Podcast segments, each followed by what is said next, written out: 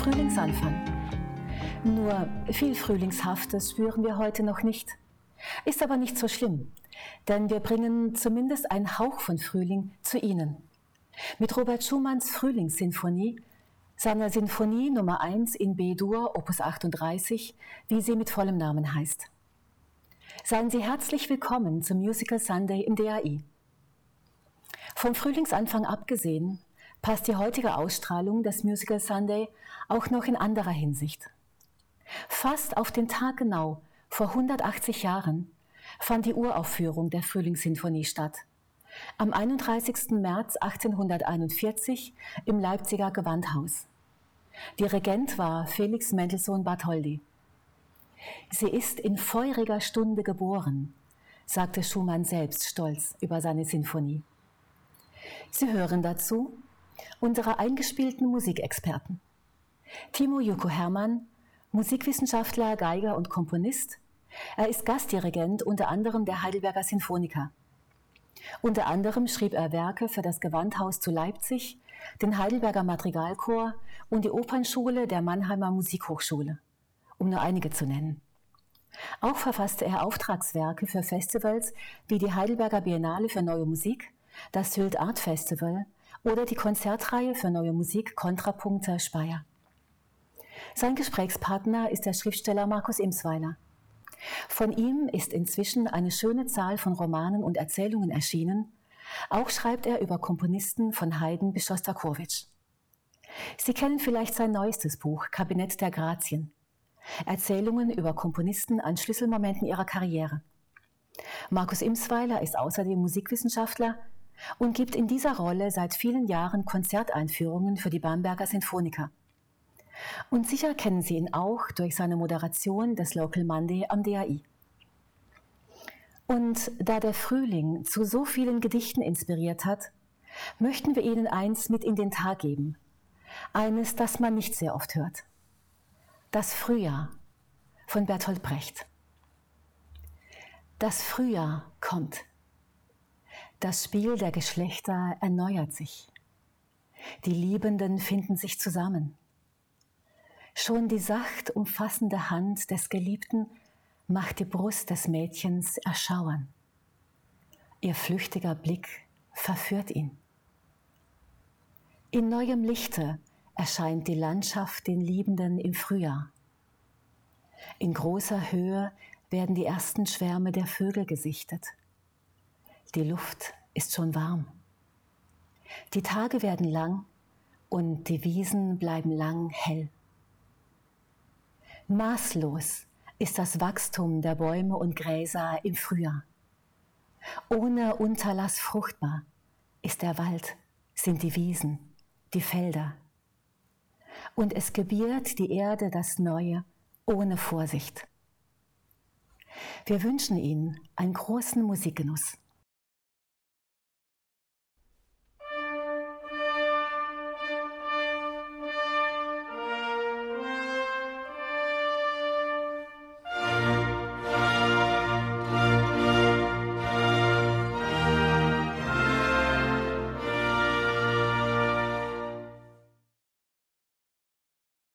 Ja, das war ja auch schon der Weckruf des Frühlings aus Schumanns Frühlingssymphonie, passend zu dem wunderbaren Gedicht, das Jutta Wagner gerade noch gelesen hat. Ja, wir begrüßen Sie sehr herzlich zum Musical Sunday am 21. März. Wir, das sind Markus Imsweiler und, und mein Gesprächspartner Timo Joko Hermann. Ja, Robert Schumanns Frühlingssymphonie ist sein erstes symphonisches Werk, sein erstes abgeschlossenes symphonisches Werk, das äh, ähm, gleich ein Riesenerfolg wurde. Ähm, wir haben uns diese Symphonie nun vorgenommen, weil sie an einem, ja, an einem Wendepunkt steht, zum einen in Schumanns Leben, aber zum anderen auch auf dem Gebiet der Symphonie. Denn die Gattung der Symphonie ähm, ja, war etwas ins Schlingern geraten nach der ähm, triumphalen Uraufführung von Beethovens 9. Sinfonie mit der Ode an die Freude. Und so ziemlich alle Komponisten hatten danach plötzlich Probleme mit dem Sinfonienschreiben. Und ja, für Schumann war das ein ganz großes Thema und diese Frühlingssymphonie, die ist in mehrerlei Hinsicht ein Befreiungsschlag, eben nicht nur musikalisch, sondern auch ganz persönlich. Und genau diesen Umstand möchten wir heute etwas näher auf den Grund gehen. Genau. Und deshalb dachten wir uns, dass wir so die wichtigsten biografischen Stationen, zumindest bis zu diesem Zeitpunkt der Komposition, also bis zum Jahr 1841, äh, kurz aufzählen. Ich meine, Schumann ist natürlich ein bekannter Komponist, aber wir rufen nochmal die wichtigsten äh, Wegmarken in Erinnerung, vor allem weil es dabei ja auch um Heidelberg geht. Ja, ich fange vielleicht mal an. Er ist 1810 in Zwickau geboren, war ein musikalisches Talent, aber jetzt sicher nicht so das, das Wunderkind wie, wie ein, ein Mozart oder vielleicht auch ein Schubert. Ähm, ist dann mit 18 Jahren nach Leipzig gegangen, um dort Jura zu studieren, hat aber gleichzeitig Klavierunterricht genommen bei Friedrich Wieck, seinem späteren Schwiegervater. Und dort hat er auch schon seine spätere Frau, nämlich die Tochter Wieks, Clara kennengelernt, die damals allerdings erst, ich glaube, elf Jahre alt war. Und dann ein Jahr später geht er, also 1829, tatsächlich nach Heidelberg, auch zum Jurastudium, hatte dort aber auch dann viel Kontakt mit Musik. Ja, das war für ihn, glaube ich, eine, erstmal eine sehr äh, ja, schwierige Zeit, mhm. sich zu entscheiden. Also das Jurastudium hat ihn ja nicht glücklich gemacht und die vielen Begegnungen, die er hier musikalisch hatte, die vielen Einflüsse, äh, die er da empfand, die haben ihn ja letzten Endes dann dazu gebracht, das Jurastudium abzubrechen und ja, ja den, den, Gott sei Dank. Gott sei Dank für uns, ja. Äh, und ähm, dann im Prinzip die Laufbahn des Musikers einzuschlagen. Ähm, natürlich stand da erstmal das äh, Klavierspiel im Vordergrund. Er hat ja dann äh, den Gedanken gehabt, natürlich sich als Klaviervirtuose zu produzieren, hat das auch bis zum Exzess mit dem Üben dann betrieben. Das ging dann so weit, dass er irgendwann ähm, Lähmungserscheinungen in der einen Hand bekam und im Prinzip diesen Traum schon gleich wieder aufgeben musste. Das ja. war innerhalb einer ganz kurzen Zeit, eigentlich nur innerhalb von drei Jahren, nachdem mhm. er eben dieses äh, Jurastudium erstmal angefangen hatte und dann immer so hin und her meandert ist erstmal. Genau, und ähm, das war, glaube ich, für ihn ja einfach eine sehr unsichere Phase auch, also dieses, diese Zeit der Orientierung. Es gibt hier in Heidelberg von ihm, gibt es ja dieses berühmte Tagebuch, was er da geführt hat, äh, die Hottentottianer genannt, wo er also auch, ja, wo man auch so ein bisschen diesen Exzess nachfühlen kann, den er da äh, durchlebt hat. Also in mhm. verschiedenste Richtungen ist das gegangen und ich glaube, dass er da ja einfach ja erstmal sich im Klaren darüber werden musste, wohin die Reise denn dann vielleicht doch gehen sollte. Ja, die Lebensreise ging dann erst zurück nach Leipzig 1830, also er war nur ein Jahr in Heidelberg, hat dort dann den Klavierunterricht bei Wieck wieder aufgenommen, zusätzlich noch Kompositionsunterricht, ähm, was sich dann als äh, Glücksfall erwiesen hat, da er dann schon kurz danach äh, diesen Plan, Virtuose zu werden, aufgeben musste. Äh, er hat dann komponiert, ich glaube 1831 ist sein äh, Opus 1 äh, erschienen. Er hat sich dann aber auch ähm, eines anderen Talents besonnen, das er auch hat. Er konnte nämlich sehr gut schreiben, vor allem über Musik schreiben und hat dann mit Gleichgesinnten 1834 eine neue Musikzeitschrift ins Leben gerufen. Das ist die neue Zeitschrift für Musik, die auch ja, neuen frischen Wind mhm. in die Feuilleton-Landschaft bringen sollte.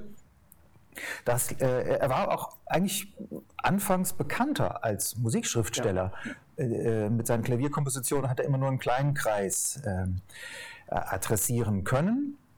Und auf privater Ebene war es dann so, dass er ähm, ja, verschiedene Liebschaften hatte. Er war auch verlobt mit Ernestine von Fricken, aber ach, ab 1835 ist es klar, dass Clara Wieck, die etwa neun Jahre jüngere Clara seine Auserwählte ist. Äh, es kommt dann 1837 zur Verlobung, aber auch zum Widerstand mhm. des Schwiegervaters äh, Wieck, der in Schumann einfach nicht den, ja, wie sagt man, den, den Mann, den bürgerlichen Partner für seine hochbegabte äh, Virtuosentochter Clara gesehen hat. Ja, er sah offensichtlich da dieses, dieses Unstete, was da noch mhm. in Schumann auch war, glaube ich, als nicht ja, als nicht standesgemäß auch an und ähm, hat ja wirklich äh, den beiden das Leben wirklich schwer gemacht. Ähm, versucht natürlich diese Verbindung irgendwie wieder zu lösen, dass die mhm. auseinanderzubringen, letzten Endes dann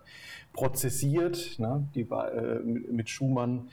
Ähm, und Schumann gewinnt dann diesen Prozess 1840 und ja, man muss sogar sagen, äh, Schumann und Clara, die ja, haben ja beide, beide zusammen ja. den Vater bzw. Schwiegervater vor Gericht gezerrt. Und dann, äh, ja, dann äh, konnten die beiden tatsächlich im September 1840 heiraten.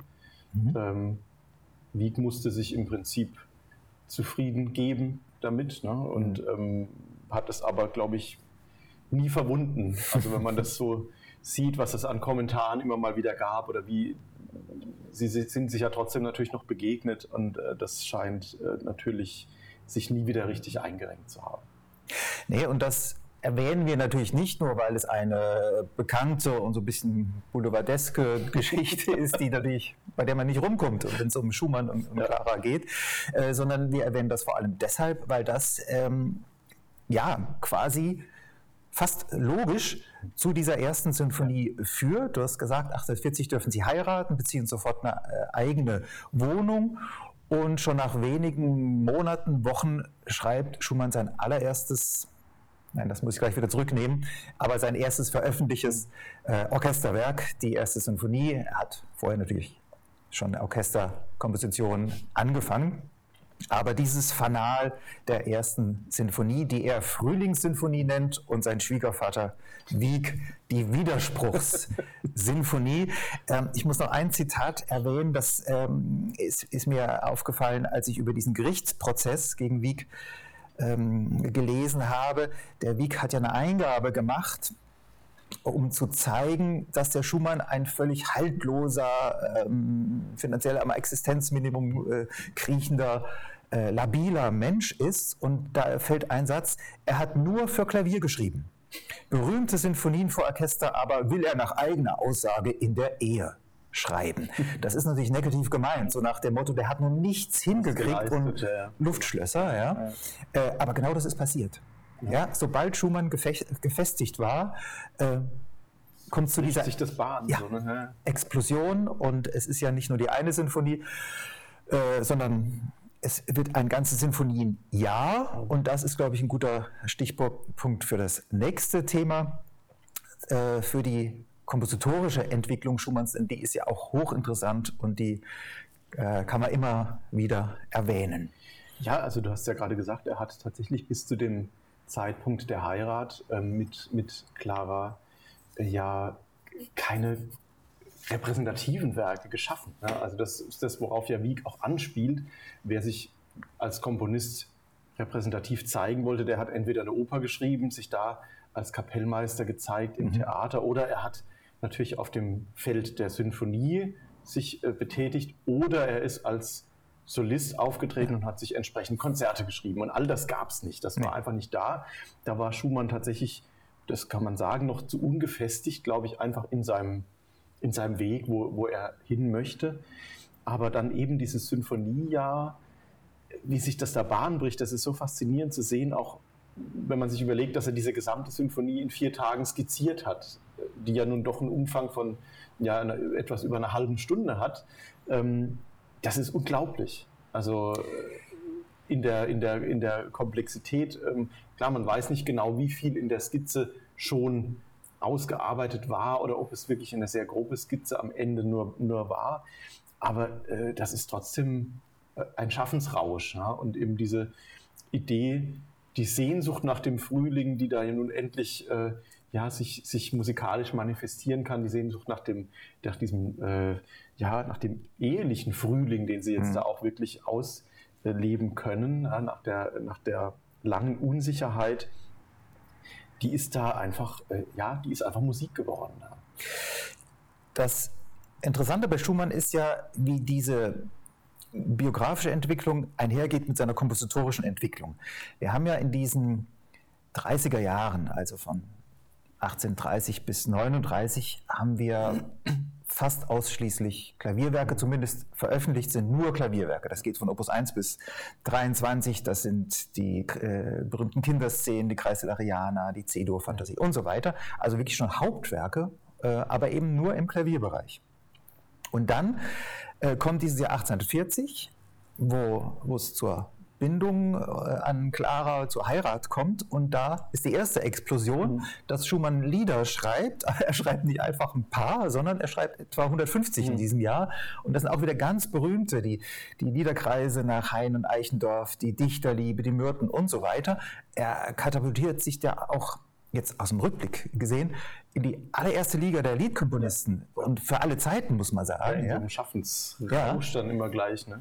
Da haben wir dieses äh, Liederjahr nach den Klavierjahren, dann kommt das Sinfonienjahr und das ist ja eben nicht nur diese äh, erste Sinfonie, sondern er schreibt in dem Jahr ja auch noch äh, seine spätere vierte, genau, die D-Moll-Sinfonie. Er schreibt ein, ein Orchesterstück, das aus drei Sätzen besteht, mhm. Ouvertüre, Scherzo und Finale. Er hat mehrere Sinfonie-Anfänge noch. noch. Ja. Genau, ja. Ähm, und äh, dann wartet man eigentlich noch darauf, was, was kommt dann nächstes ja. Jahr. Und tatsächlich 1842 ist das Kammermusikjahr mit den Streichquartetten, Klavierquartett, Klavierquintett und so. Also das ist schon verrückt. Ähm, man muss vielleicht einschränken, zwei Sachen sagen. Einmal hat Schumann als junger Mann nicht nur Klaviersachen geschrieben, sondern er hat sich in ganz vielen Gattungen versucht, mhm. ähm, aber wenig davon vollendet, ja. beziehungsweise ein bisschen Jugendsachen. Ähm, und das zweite ist so eine gewisse Ballung von Gattungen gibt es auch bei anderen Komponisten. Ich denke da immer an die, die frühen Streichquartette oder Klavierquartette von Mendelssohn. Das auch immer drei Stück mindestens oder Brahms hat drei, ja, drei Klavierquartette hintereinander geschrieben, dass man sich da so ausprobiert hat an einer Gattung mit verschiedenen Beispielen. Das ist, glaube ich, normal, aber so. Aber in diesem Umfang. In die, ja, und auch so schön in Jahresabschnitten. Also das gibt es nur. Wissenschaft. Ja, ja, das war sehr froh. Aber es ist auch so, also es hat auch ein bisschen was Manisches, denke ich manchmal, wenn ja. man das so, wenn man das so ja, äh, sich dann anschaut also man, man, man muss sich ja auch diesen, diesen Akt des Komponierens mal vorstellen. Mhm. Ich meine, das ist ja wirklich eine kreative Auseinandersetzung. Das ist ja nichts, was man einfach nur so nebenher macht. Ja. Also ähm, das ist ja eine ganz intensive Arbeit und die unglaubliche ähm, Reserven auch braucht, äh, mentale Reserven. Ja? Und ähm, dass er sich da nicht nicht total erschöpft hat in dieser Zeit. Ist wirklich, ähm, glaube ich, nur mit diesem, mit diesem, mit dieser Stabilität durch diese Ehe dann, die dann äh, möglich ja. wäre, vielleicht zu erklären. Aber er schreibt ja auch gerade im Zusammenhang mit der ersten Sinfonie äh, nach diesen erwähnten vier Tagen da war er total Erschlaffung. Ja, ja, ja, ja, genau. Also ich glaube, das war schon schon beides. Er war sicher ein, einer, der sich, der sich unheimlich hineinsteigern mhm. konnte, auch in ein enormes Arbeitspensum. Also es gibt kaum einen Komponisten, der so schnell komponiert ja. hat wie er. Ja also ja, natürlich Mozart und so, aber gerade im 19. Jahrhundert gibt es kaum jemanden. Und äh, das waren sicher auch physische Grenzerfahrungen. Ja, ja ganz sicher. Ja, vier Tage. Man schreibt doch keine Sinfonie in vier Tagen. Timo, erklär mir das. außer man heißt Schumann wahrscheinlich. ja, ja also es ist schon, es ist schon, also mich würde das schon interessieren, wie das, wie das äh, abgelaufen ist. Ja, also ja. ob er da im Prinzip sich eine Gedankenstütze gemacht hat. Also das also ich kann das sehr gut nachvollziehen, dass man Werke im, im Kopf zu einem großen Teil fertigstellt. Also ich kenne das vom eigenen Arbeiten auch, dass man, bevor man das wirklich komplett notiert, dass man im Prinzip den Plan und ja. Die, ja, den Weg dieser Komposition schon ziemlich genau weiß dann. Ein Konzept ist ein das. Ein Konzept mhm. ist da und äh, ich denke, dass er dann sich eben eine Stütze gemacht hat, wie zum Beispiel der formale Aufbau ist, die Themen natürlich, wie, wie, wie geht er mit diesen Themen um. Wobei ich es gerade bei der Symphonie sehr faszinierend finde, weil es ja, ähm, ja, er, er, arbeitet zwar mit den gängigen äh, ja, Formmustern, aber es sind ja trotzdem nicht so übliche Themen. Es ist ja eher, vieles ist sehr rhapsodisch oder so, so bagatellartige kleine Einheiten, die man aneinander reiht mehr. Ne? Es ist also, nicht Schema F. Es ist nicht Schema F. Irgendwas genau. Neues, ja. Und das ist das, was mich, was mich verwundert, weil das erfordert natürlich noch mehr ähm, mhm. Geistesleistung da, wenn das eben nicht nach der Konvention erstmal ganz normal geht.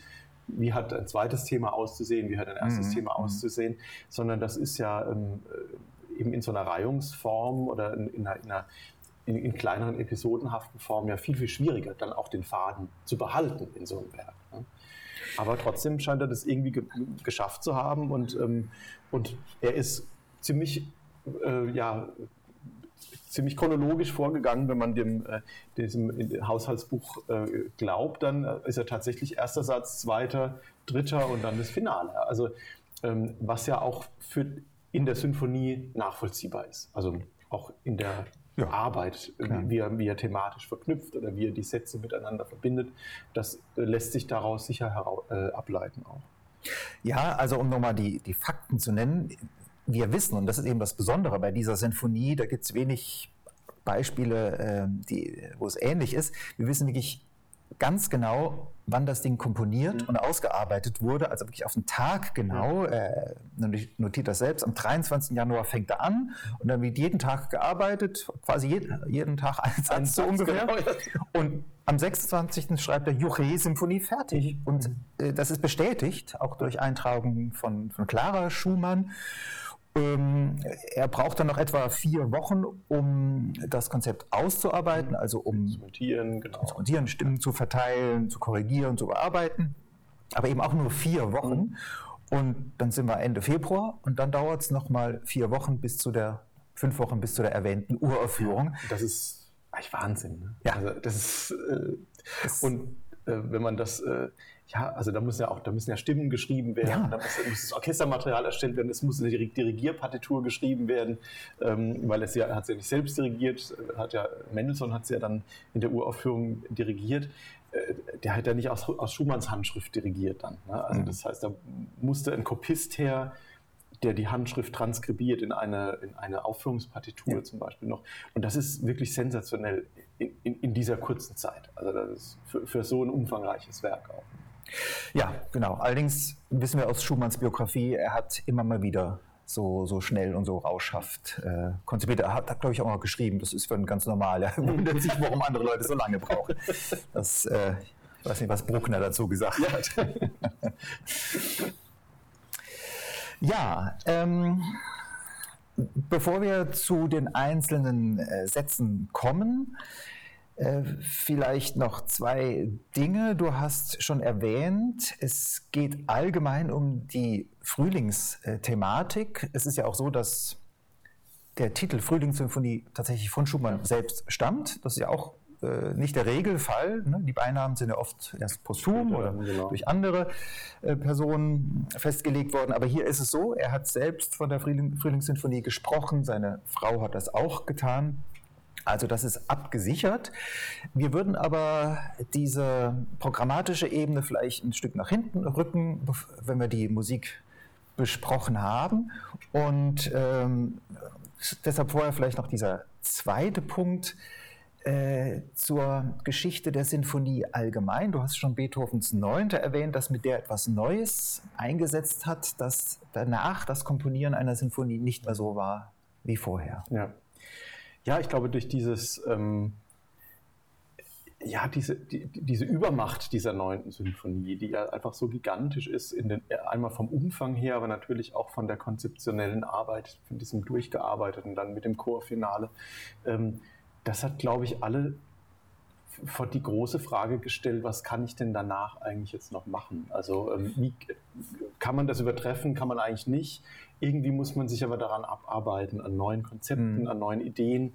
Wie geht man mit der Gattung Symphonie um? Und ähm, Uraufführung war äh, 1824 und Schumann hat sie ein paar Jahre später kennengelernt, also genau. als sehr junger Mann. Ja, und war natürlich auch, also wie es den meisten Menschen heute auch noch geht, die das zum ersten Mal hören, war natürlich total überwältigt. Und mhm. äh, ich glaube, das hat ihn ähm, zum einen sehr inspiriert ähm, oder auch angestachelt, aber zum anderen vielleicht, wie es bei vielen anderen Komponisten ja auch war, wieder abgeschreckt, sich mit so einem Werk auch zu, öffentlich zu präsentieren, weil natürlich hieß es damals, so eine Sinfonie auf ein Programm zu setzen, äh, das hieß sich immer messen lassen es gibt das Zitat von Schumann, äh, glaube aus den 30er Jahren, wenn der Deutsche von Sinfonie spricht, so spricht er von Beethoven. Ja, genau. Ja. Das ist ja mal eine, eine Aussage. Ja. Und die waren auch tatsächlich ja omnipräsent. Also das ist ja nun auch an der Schwelle zum 19. Jahrhundert etwas, was auch neu ist, dass Werke in einen äh, Repertoire-Kanon aufgenommen werden. Davor war es ja eigentlich so, dass das Publikum immer neue Werke erwartet hat. Und mhm tatsächlich waren es, glaube ich, Beethovens Sinfonien. Das waren so einige der ersten Werke, die eine regelmäßige Rezeption erfahren haben, auch nach Beethovens Tod natürlich dann, mhm. äh, und eine so große Verehrung dann ähm, erfahren haben, dass sie eben Repertoirestücke wurden. Ja, das ist mit ganz wenigen anderen Werken aus der Wiener Klassik erstmal passiert. Ja. Das war am ehesten noch Haydns Schöpfung und die Jahreszeiten als Chorwerke, die im Prinzip als so mustergültige Stücke galten und die in einem, einem gewissen Repertoirewert mhm. dann äh, bekamen. Aber zum Beispiel Mozart-Symphonien haben noch relativ lange so ein Schattendasein gefristet, wenn man ja. das sieht. Also es gab nur vereinzelte Aufführungen und ähm, mhm. das ist natürlich für jeden Komponisten ein Prüfstein dann geworden. Ja, man kann zum Beispiel Mendelssohn erwähnen, ne, der mit Schumann befreundet war, der diese Sinfonie uraufgeführt hat. Der hat ja auch ein richtiges Problem mit seinen Sinfonien. Ja, ne? alle damit gerungen, mit diesem ja. Thema. Ne? Mhm. Und ich glaube, dass eben äh, auch die Sinfonien, wenn wir jetzt bei Schumann bleiben, die wir, die wir von ihm haben, die stellen ja auch immer diese Konzept, konzeptionelle Frage, wie mhm. kann ich eigentlich, wie gehe ich mit dieser Viersätzigkeit um, arbeite ich die durch, gehen die Sätze ineinander über, haben sie Bezugspunkte zueinander. Ja? Also das sind ja natürlich, das sind ja alles Fragestellungen, die eben aus dieser Suche nach neuen mhm. Konzepten oder nach diesem Wunsch, sich von diesem Beethoven-Vorbild vielleicht auch zu lösen, die daherkommen. Ne? Ja, und das Problem hat sich für Schumann nochmal verschärft, weil er einerseits Beethoven natürlich unendlich bewundert ja. hat, ja, aber andererseits genau wusste, so wie er komponiert, kann ich nicht. nicht, wieder, genau. Also dieses, äh, dieses thematische Arbeiten, dieses Aufbauen von Kontrasten und der, der rasche, abrupte Wechsel von einem Affekt zum anderen, das ist nicht mein Ding, sondern ich ich arbeite eher mit Übergängen, mit, mit Neuschattierungen, Metamorphosen. Ja, auch, auch, viel mehr im Fluss erstmal. Ja, ne? Also das genau. ist ja keine, äh, es ist ja keine konstruierte Musik bei Schumann. Bei Beethoven hat man ja dieses Problem manchmal durchaus, dass man merkt, diese, dieses Ringen mit dem Material, mhm. äh, das ist jetzt nichts, was sofort einen normalen Fluss irgendwie ja. dann evoziert, sondern das sind tatsächlich ähm, ja manchmal ganz kantige ähm, Blöcke, die da auch entstehen. Und das Durchaus, ist ja was, was ja. Bei, bei, Schumann eigentlich nicht da ist. Es ist ein Fluss. Und, ähm, und gerade natürlich in einem äh, Werk, das so den, den Frühlingsrausch irgendwie ähm, hervorrufen möchte, wäre das natürlich total unangebracht. Ja, das würde nicht ja, funktionieren ja, einfach. Ne? Genau, und in diesem Dilemma bekommt äh, Schumann unerwartet Hilfe von einem kurz zuvor verstorbenen Komponisten und das ist Franz Schubert. Ja, denn Schuberts große C-Dur-Sinfonie, die ist kurz davor erst im Prinzip entdeckt und uraufgeführt worden. Ähm, zehn Jahre nach Schuberts Tod war das, glaube ich, ne? 38. Ja, ich glaube Anfang 39. Oder Anfang 39. Ja. Ähm, ja. Und Schumann war in Wien. Er genau. hat, äh, ähm, ich glaube, einen halbjährigen Aufenthalt dort eingestreut. Das war auch eine sehr dramatische Trennung von, von Clara. Äh, der Hintergrund war, Schumann wollte seine Zeitschrift, in Wien etablieren, so ein Ableger. Das hat nicht funktioniert, also von daher war der Aufenthalt eine Enttäuschung, aber er hat äh, es nicht versäumt, die Gräber von äh, Beethoven und Schubert ja. auf dem äh, Währinger Friedhof zu besuchen und danach hat er dem älteren Bruder von Franz Schubert, Ferdinand, einen Besuch genau. abgestattet genau. und der hat ihn in Noten reingucken lassen und da war dann ich stelle mir vor, den, den Schumann hat es aus den ja. äh, Latschen kippen lassen. da war dann eine Sinfonie ein, von ungeheurer Länge, die ja. dauert ja eine Stunde, ja. diese C-Dur-Sinfonie. Und er hat gemerkt, das ist plötzlich ein, ein Weg, trotz oder abseits von Beethoven, ein sinfonischer Weg, der gangbar ist. Ja. ja. und das muss ein, eine Art Erweckungserlebnis äh, für ihn gewesen sein. Ich meine, er kannte so äh, die, die, die Symphonie Fantastique von Berlioz, aber das war ja was völlig anderes. Ja, das war nicht sein Weg. Und das schreibt er auch so, ähm, dass da der Schubert auch noch quasi äh, neben Beethoven, im Schatten von Beethoven noch zu dessen Lebzeiten eine sinfonische Alternative äh, aufgetan hat. sagt er ja. Ne? Also ja. Die, und gleichzeitig ja äh, eben die ganzen Sinfonien Schuberts ja keine Rezeptionsgeschichte hatten. Also die waren ja, ja nicht präsent. In Klammern gesagt, die Unvollendete ist lange nach Schumanns ja, Tod erst äh, wiederentdeckt worden. Genau, bei Hüttenbrennern dann. Ja, genau.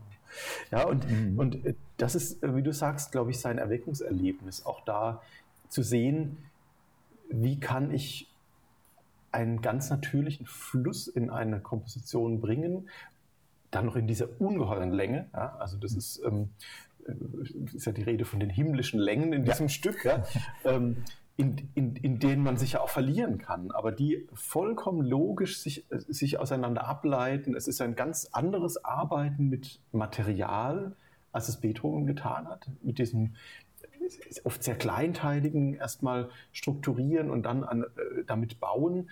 Ähm, bei Schubert gibt es auch diese Idee der Abspaltung oder der, der, der Veränderung von Material, aber ich glaube, dieses etwas Vegetative, ja, was irgendwie nat erstmal natürlicher erscheint, ich glaube, das ist das, was Schumann angesprochen mhm. hat. Also das ist eine ähm, im Prinzip eine, eher eine Metamorphose von Material ist, als ein Arbeiten mit dem immer gleichen Material, das man dann vielleicht anders kombiniert. Ja.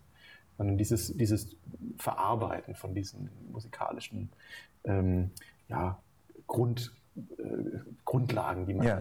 Ja, ja. Äh, Schumann hat dann auch veranlasst, dass diese Partitur oder eine Abschrift direkt nach Leipzig geschickt wird. Dort wurde das Werk dann von wem uraufgeführt? Wieder von Mendelssohn. äh, Schumann hat das Werk dann erst Ende des Jahres äh, live hören können, als er wieder in Leipzig war und war dann nochmal beeindruckt von dem Hörerlebnis. Er kannte bisher ja nur die Noten hat dann 1840 eine große Rezension in seiner Zeitung veröffentlicht und das Ding hatte er natürlich im Kopf, als er dann ein paar Monate später an seine eigene Sinfonie äh, ging. Und dass es wirklich der Fall ist, dass er seine Sinfonie mit der Schubert-Sinfonie im Hinterkopf komponiert hat, hört man sehr schön auch am Anfang. Denn ich glaube, das ist auch etwas, was, was ihn nachhaltig beeindruckt hat, wie der Schubert seine Sinfonie beginnt. Mit diesen Solohörnern, auch noch Piano, also aus der Ferne, man weiß gar nicht, ist das schon sind wir schon in der Musik oder ist das noch von außerhalb? Das hat Beethoven ja nie gemacht. Ja? Nee, das war immer klar, was, was ist. Und, genau. und das Tolle bei, bei der Schubert-Symphonie ist auch, dass es einen Moment lang ja so in so einem diffusen, harmonischen Konzept lässt. Man kann nicht hundertprozentig sagen, in welcher Tonart dieses Werk denn jetzt stehen wird. Also das ja. ist ähm, Dur oder Moll. Dur oder ne? Moll, welche, wo geht's hin, ja? Und mhm. ähm, das ist so, ähm, das ist für mich schon eine poetische Idee eigentlich. Mhm. Also auch den Hörer da erstmal in eine Stimmung reinzubringen und vielleicht auch durch diese Rätselstimmung ähm, eine ganz andere Erwartungshaltung ja, ja schon mal zu, zu, zu, zu, erwecken. Ganz romantischer Ansatz. Genau. Und das muss ja. Schumann fasziniert haben. Und wie sehr es ihn fasziniert hat, das äh, hören wir jetzt mal im Vergleich der beiden Anfänge von Schuberts großer C-Dur-Sinfonie und Schumanns B-Dur-Sinfonie, der Frühlingssinfonie. Erster Schubert.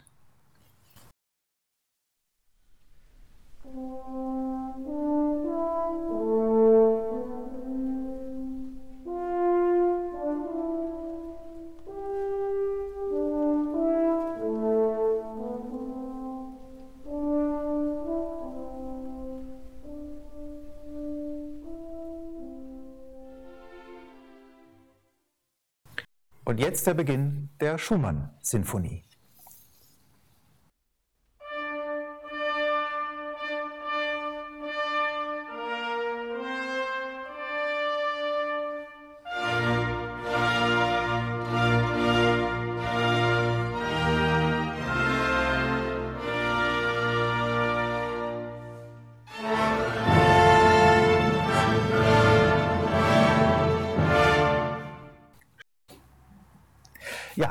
Zweimal der Anfang einer Sinfonie, einmal Schubert mit dem Horn-Solo, also zwei Hörner sind es eigentlich, und dann Schumann mit Hörnern und Trompeten, wobei da eher die Trompeten herausstechen.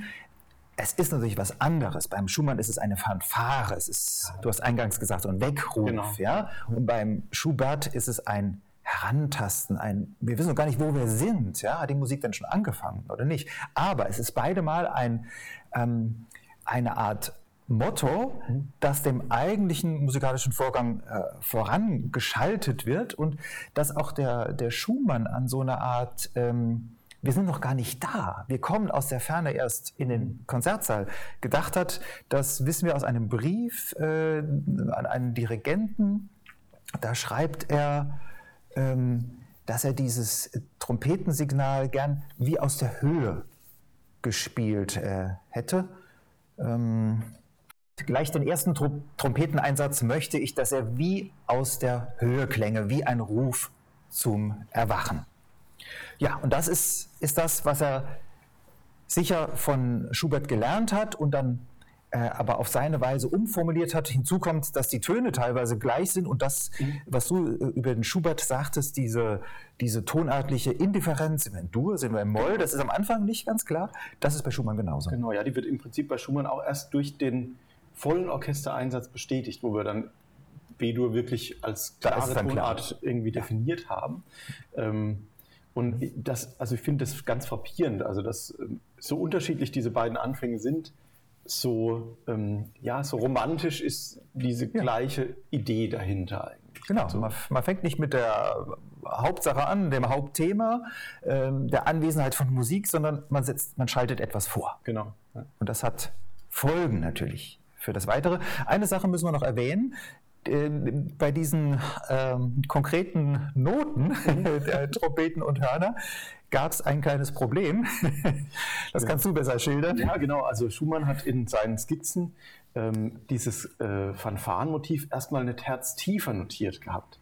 Also fing dann wirklich auf dem B an und nicht auf dem D. Aber er hatte ein Problem, denn die Blechblasinstrumente, die er da zur Verfügung hatte damals, das waren eben Naturhörner und Naturtrompeten, die konnten nicht alle diese Töne rein spielen. Das sind keine Töne auf der Naturtonskala, sondern es wären dann zwei Töne gewesen, die man beim Horn hätte mit gestopft spielen müssen. Also die hätten eine, wirklich einen klanglichen Abfall bedeutet von, dem, von, der, von der Klangqualität der anderen Töne. Ja. Die Trompeten hätten das gar nicht spielen können. Ne? Die, bei denen geht das nicht. Ähm, das geht erst mit den Klappentrompeten dann oder mit den Ventiltrompeten und Ventilhörnern. Und deswegen hat er dann dieses Motiv einfach eine Terz höher gesetzt. Was sich dann als Glücksfall erwiesen hat, weil dadurch bleibt es ein bisschen mysteriöser eigentlich. Also davor wäre B-Dur eigentlich schon ziemlich klar definiert gewesen. Ja, die Ursprungsversion, die hätte den, den Vorteil gehabt, wenn man so will, dass sie wirklich dann äh, von Ton, Tönen her fast identisch mit der genau, Schubert-Vorlage genau. gewesen wäre. Aber so, ich finde auch, ähm, in der Terz drüber hat es nun mal einen ganz anderen strahlenderen Klang und Schumann schreibt auch in der Erinnerung, äh, sie hätten es bei der Probe ausprobiert und es hätte wie ein wahrer Schnupfen geklungen. ja, äh, wir hören jetzt mal diese ganze Einleitung, denn das ist noch nicht der schnelle Hauptteil des ersten Satzes, bis zum Übergang in den, äh, in den schnellen Teil.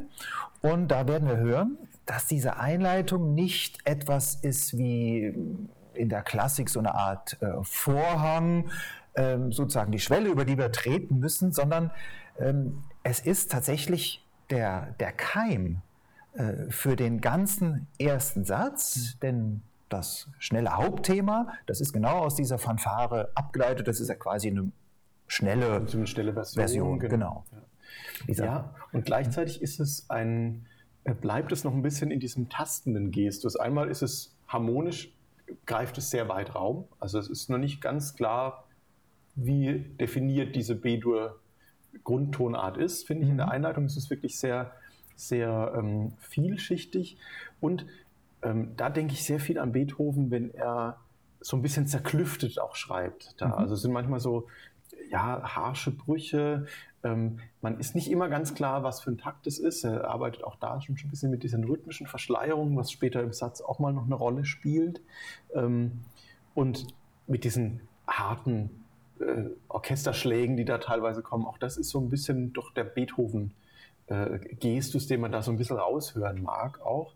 Und gleichzeitig gibt es aber dann diese, ähm, ja, wenn, dann die, das, das Fahrt aufnimmt zum, äh, zum schnellen Teil hin, da kommt, kommt ein Triolenmotiv dann rein, was natürlich doch ein bisschen mehr zu, dieser Früh, zu diesem Frühlingserwachen passt wieder. Ne? Man hat so einzelne Bläserrufe, wie so, äh, ja, wie so kleine Vogelrufe, die da vielleicht auch mhm. reinkommen. Ähm, also es wird plötzlich so ein bisschen eine Idylle so gezeichnet auch wieder. Ne? Also das sind, und es bleibt alles ja, es bleibt alles sehr poetisch. Also es ist naja, es, es, ist ja ein Weckruf. Das heißt doch nicht, dass wir sofort wach genau, sind, sondern es braucht Zeit. Wir genau. tasten uns durch. Genau. Auch der Frühling tastet sich so äh, nach und nach ja. erst durch. Und das ja. hat durchaus noch was mit Nebel und Wallungen und Unsicherheiten zu tun. Vielleicht noch, genau. Absolut, genau. Und das dann drängt sich aber doch das, das, das Positive, äh, das Erwachen äh, nach vorne und das macht er auch auf eine Art, wie er sie bei Schubert lernen konnte, nämlich dieser diese Tempobeschleunigung und das äh, wie na, äh, ne, dieser natürliche Übergang in den äh, schnellen Teil, das hat er bei, bei der Schubert-Sinfonie sehr bewundert. Und ich glaube, Schubert arbeitet auch mit Triolen, genau. die das Ganze so in Gang bringen. Genau, das ist wie so eine, so eine Pumpe, die das Ganze irgendwie ins Laufen bringt. Dann. Ja, und diesen Anfangsteil hören wir jetzt, wie gesagt, die Einleitung zum ersten äh, Satz und dann der Beginn des schnellen Hauptteils.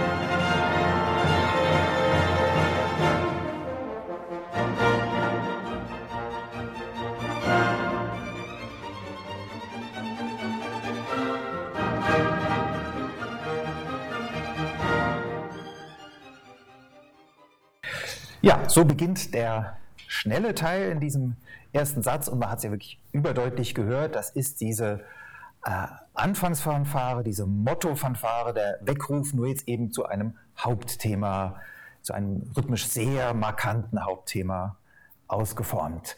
Bevor wir auf den, schnellen Teil eingehen, ein paar Sachen noch zur Einleitung, denn äh, da haben wir noch nicht alles erwähnt, was hier wirklich ähm, besonders auffällig ist, sind diese Orchesterschläge, die hast du schon genannt, aber das sind ganz seltsame mit mhm. Auftakt und noch Nachklappern, so dadadam, bam. Ja. ja, was man in der Schnelle der Zeit kaum hört, was glaube ich auch sehr, sehr schwierig auszuführen ist. Aber das wollte der Schumann so. Ja, also ich habe da ähm, immer die Vermutung, dass ein bisschen das von seinem ja, von seiner Sozialisation vom Klavier herkommt. Also das kann man sich sehr gut vorstellen, wenn man das auf dem Klavier macht.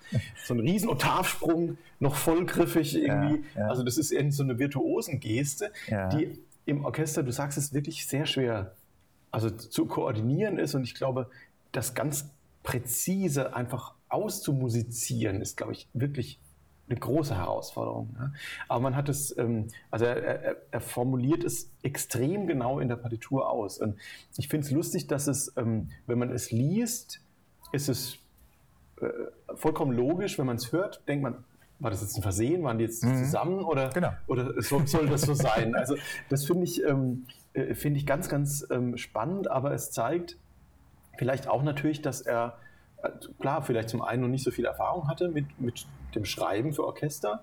Aber auf der anderen Seite ist es natürlich sehr bewundernswert, weil er sehr genau weiß, was er will. Sonst würde es ja nicht, ähm, also es ist ja auch ein großer Aufwand, das so zu notieren. Ja, das ist für mich auskomponierte Irritation. Und die Irritation gehört in diese, diese Vorstufe, wo wir noch nicht ganz wach sind, wo der Was- Frühling was noch nicht da ist. Ja? So ein bisschen wie in der Einleitung zur Schöpfung. Da gibt es auch ein paar so, Ja, so ja. Sachen ne, mit diesen verschobenen Akkorden, die angerissen werden und dann kommen die Bläser erst danach. Ne? Also das ist ähm, Beethoven hätte natürlich einen, einen gemacht. durch, durch alle Stimmen gemacht, aber äh, da geht es auch um etwas anderes. Ja, Ja, das ist völlig klar. Und die, diese planen Orchesterakkorde, die kommen ja dann später, wenn die Genau. Sache klar ist. Wenn es fixiert ist, ist das, äh, ist das ja alles dann, äh, genau, da ist dann so eine gewisse Ordnung Ja. wiederhergestellt. Ja, genau. Und dann dieser Gang durch die Ha- Harmonien, das hast du ja schon angedeutet, da kommen dann äh, sofort Mollharmonien. Also B-Dur ist ja am Anfang nach der Fanfare scheinbar gefestigt und sofort im nächsten Takt geht es dann nach, was ist es, D-Moll, nach C-Moll. F-Moll. Also äh, das ist auch auskomponierte ähm, Unsicherheit. kann auch teilweise wirklich mal aus so diese sehr herb angesprungenen Dissonanzen da mal, das ist auch relativ bald am Anfang einfach im Bass das G äh, ganz massiv liegt und oben die Bläser, die halten ganz starken Ast dagegen, also was wirklich schon mit sehr, sehr so großen Reibungen irgendwie natürlich auch spielt, das Ganze. Aber, aber es löst sich ja alles. Du hast gerade gesagt, äh, es ist ja noch das, das Erwachen des Frühlings. Ja? Das sind vielleicht auch noch die, die Nachwehen des Winters, die man da so ein bisschen hört, ja, aber ähm, ohne jetzt zu viel programmatisch hineindeuten zu wollen, aber ähm, das hat schon äh, ein, ein, ein das, das Ohr fokussiert sich da sofort drauf, auf diese, auf diese spannungsreichen Klänge dann. ne? Ja, und dann kommt auch ein, ein Vogelruf. Ich meine, die Flöte ist so präsent, das kann man, glaube ich, so, so, so sagen. Und dann ist klar, jetzt, spätestens jetzt sind wir im Wachwerden äh, drin und danach die Beschleunigung zum, zum schnellen Hauptteil. Und dann haben wir ja ein, ein äh, Allegro, ein sehr schnelles Allegro, das im Prinzip nach klassischem Muster aufgebaut ist. Also wir haben dieses Hauptthema aus der Fanfare, es gibt ein Seitenthema, das zwar so ein bisschen unterbelichtet ist, aber immerhin, es setzt einen äh, klaren Gegensatz mit Bläsersatz, genau. Genau, die dunklen Holzbläser sind da sehr dominant. Es gibt eine Durchführung, also eine Art Verarbeitungskomplex und am Schluss eine Exposition und eine Coda. Aber was überhaupt nicht klassisch ist, sind so die, die Proportionen. Ja? Denn gut, bei der Durchführung, da gibt es längere und kürzere Abschnitte, bei Beethoven zum Beispiel. Die Coda ist aber eigentlich nur ein kurzer Nachhall. Das ist bei, bei Schumann völlig anders. Also hier in diesem Satz muss man sagen, denn die Durchführung ist viel länger als die Themenaufstellung Ja. vorher und danach.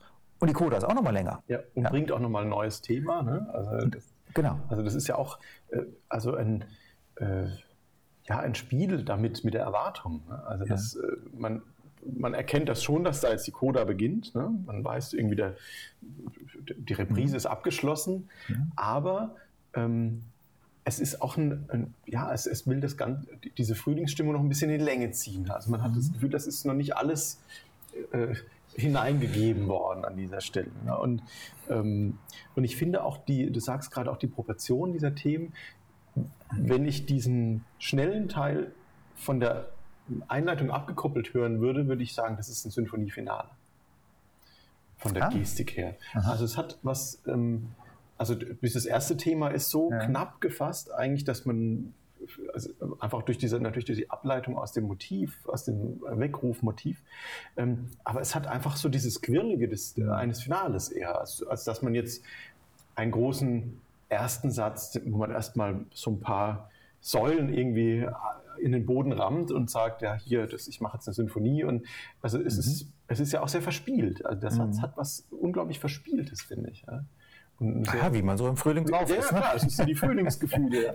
Aber es ist auch da, finde ich, ähm, unterscheidet es sich doch sehr stark von, von, von Beethoven. Ja, Und naja, und ich glaube, das Entscheidende ist, wenn man mehr Gewicht auf diese unbestimmten Teile Durchführung und Coda legt, als auf die bestimmten Teile Exposition und Reprise, wo eben die Themen präsentiert werden, ja, ähm, dann heißt das doch, dass das Gewicht eher auf dem Veränderlichen liegt. Also was passiert mit diesen Themen? Ja? Wie werden sie äh, neu formuliert? Wie verändern sie sich? Wo führen sie hin?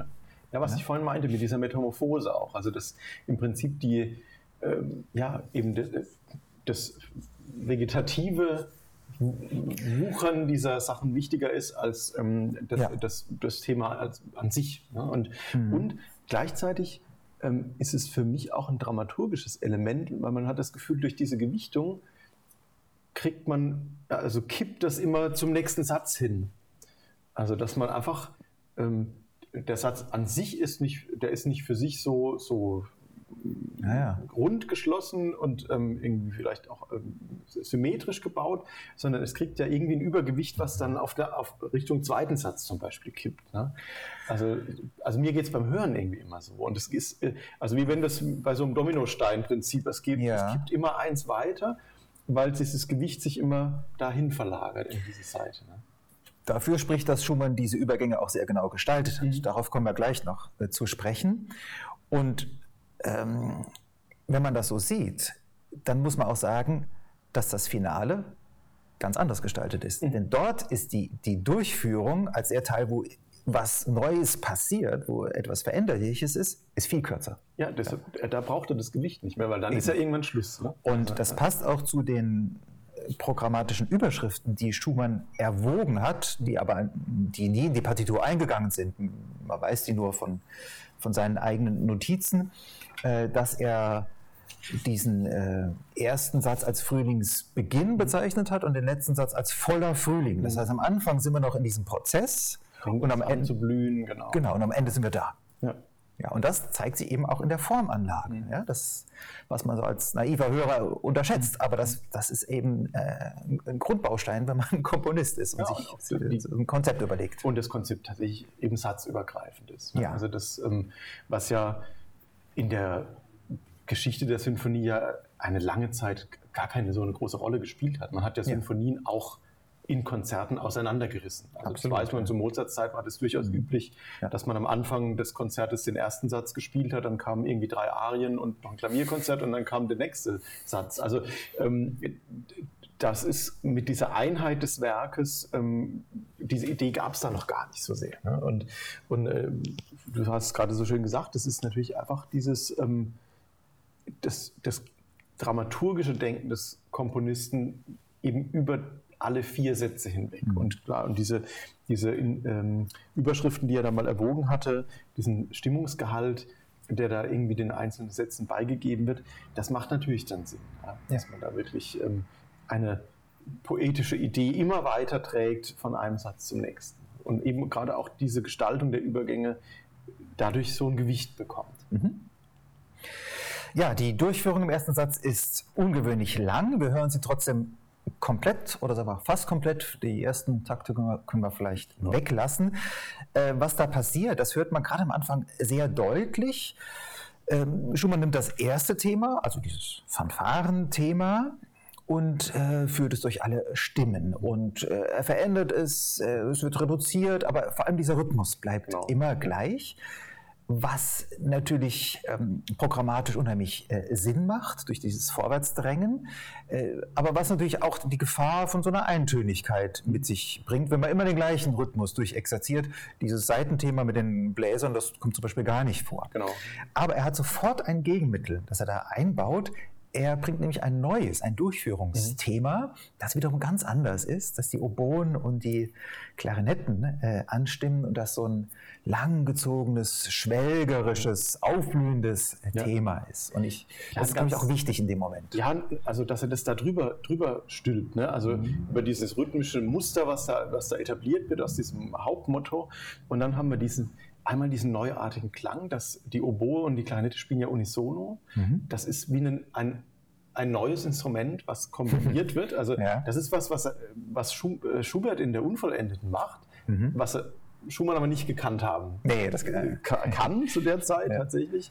Aber es ist wie ein, ein, ein anderes Instrument und du sagst, es ist ein weit geschwungenes Thema. Es ist ein sehr, ja, ein, ein, großer Ambitus, der da, der da irgendwie auch durchmessen wird. Und es hat so ein, äh, irgendwie was Sehnendes auch, finde ich. Also Ja. das ist ein, ein, ein starker Kontrast zu diesem zu diesem Aufbruchthema, den er, äh, das er da ja eigentlich die, die ganze Zeit doch im, im Untergrund doch beibehält. ne?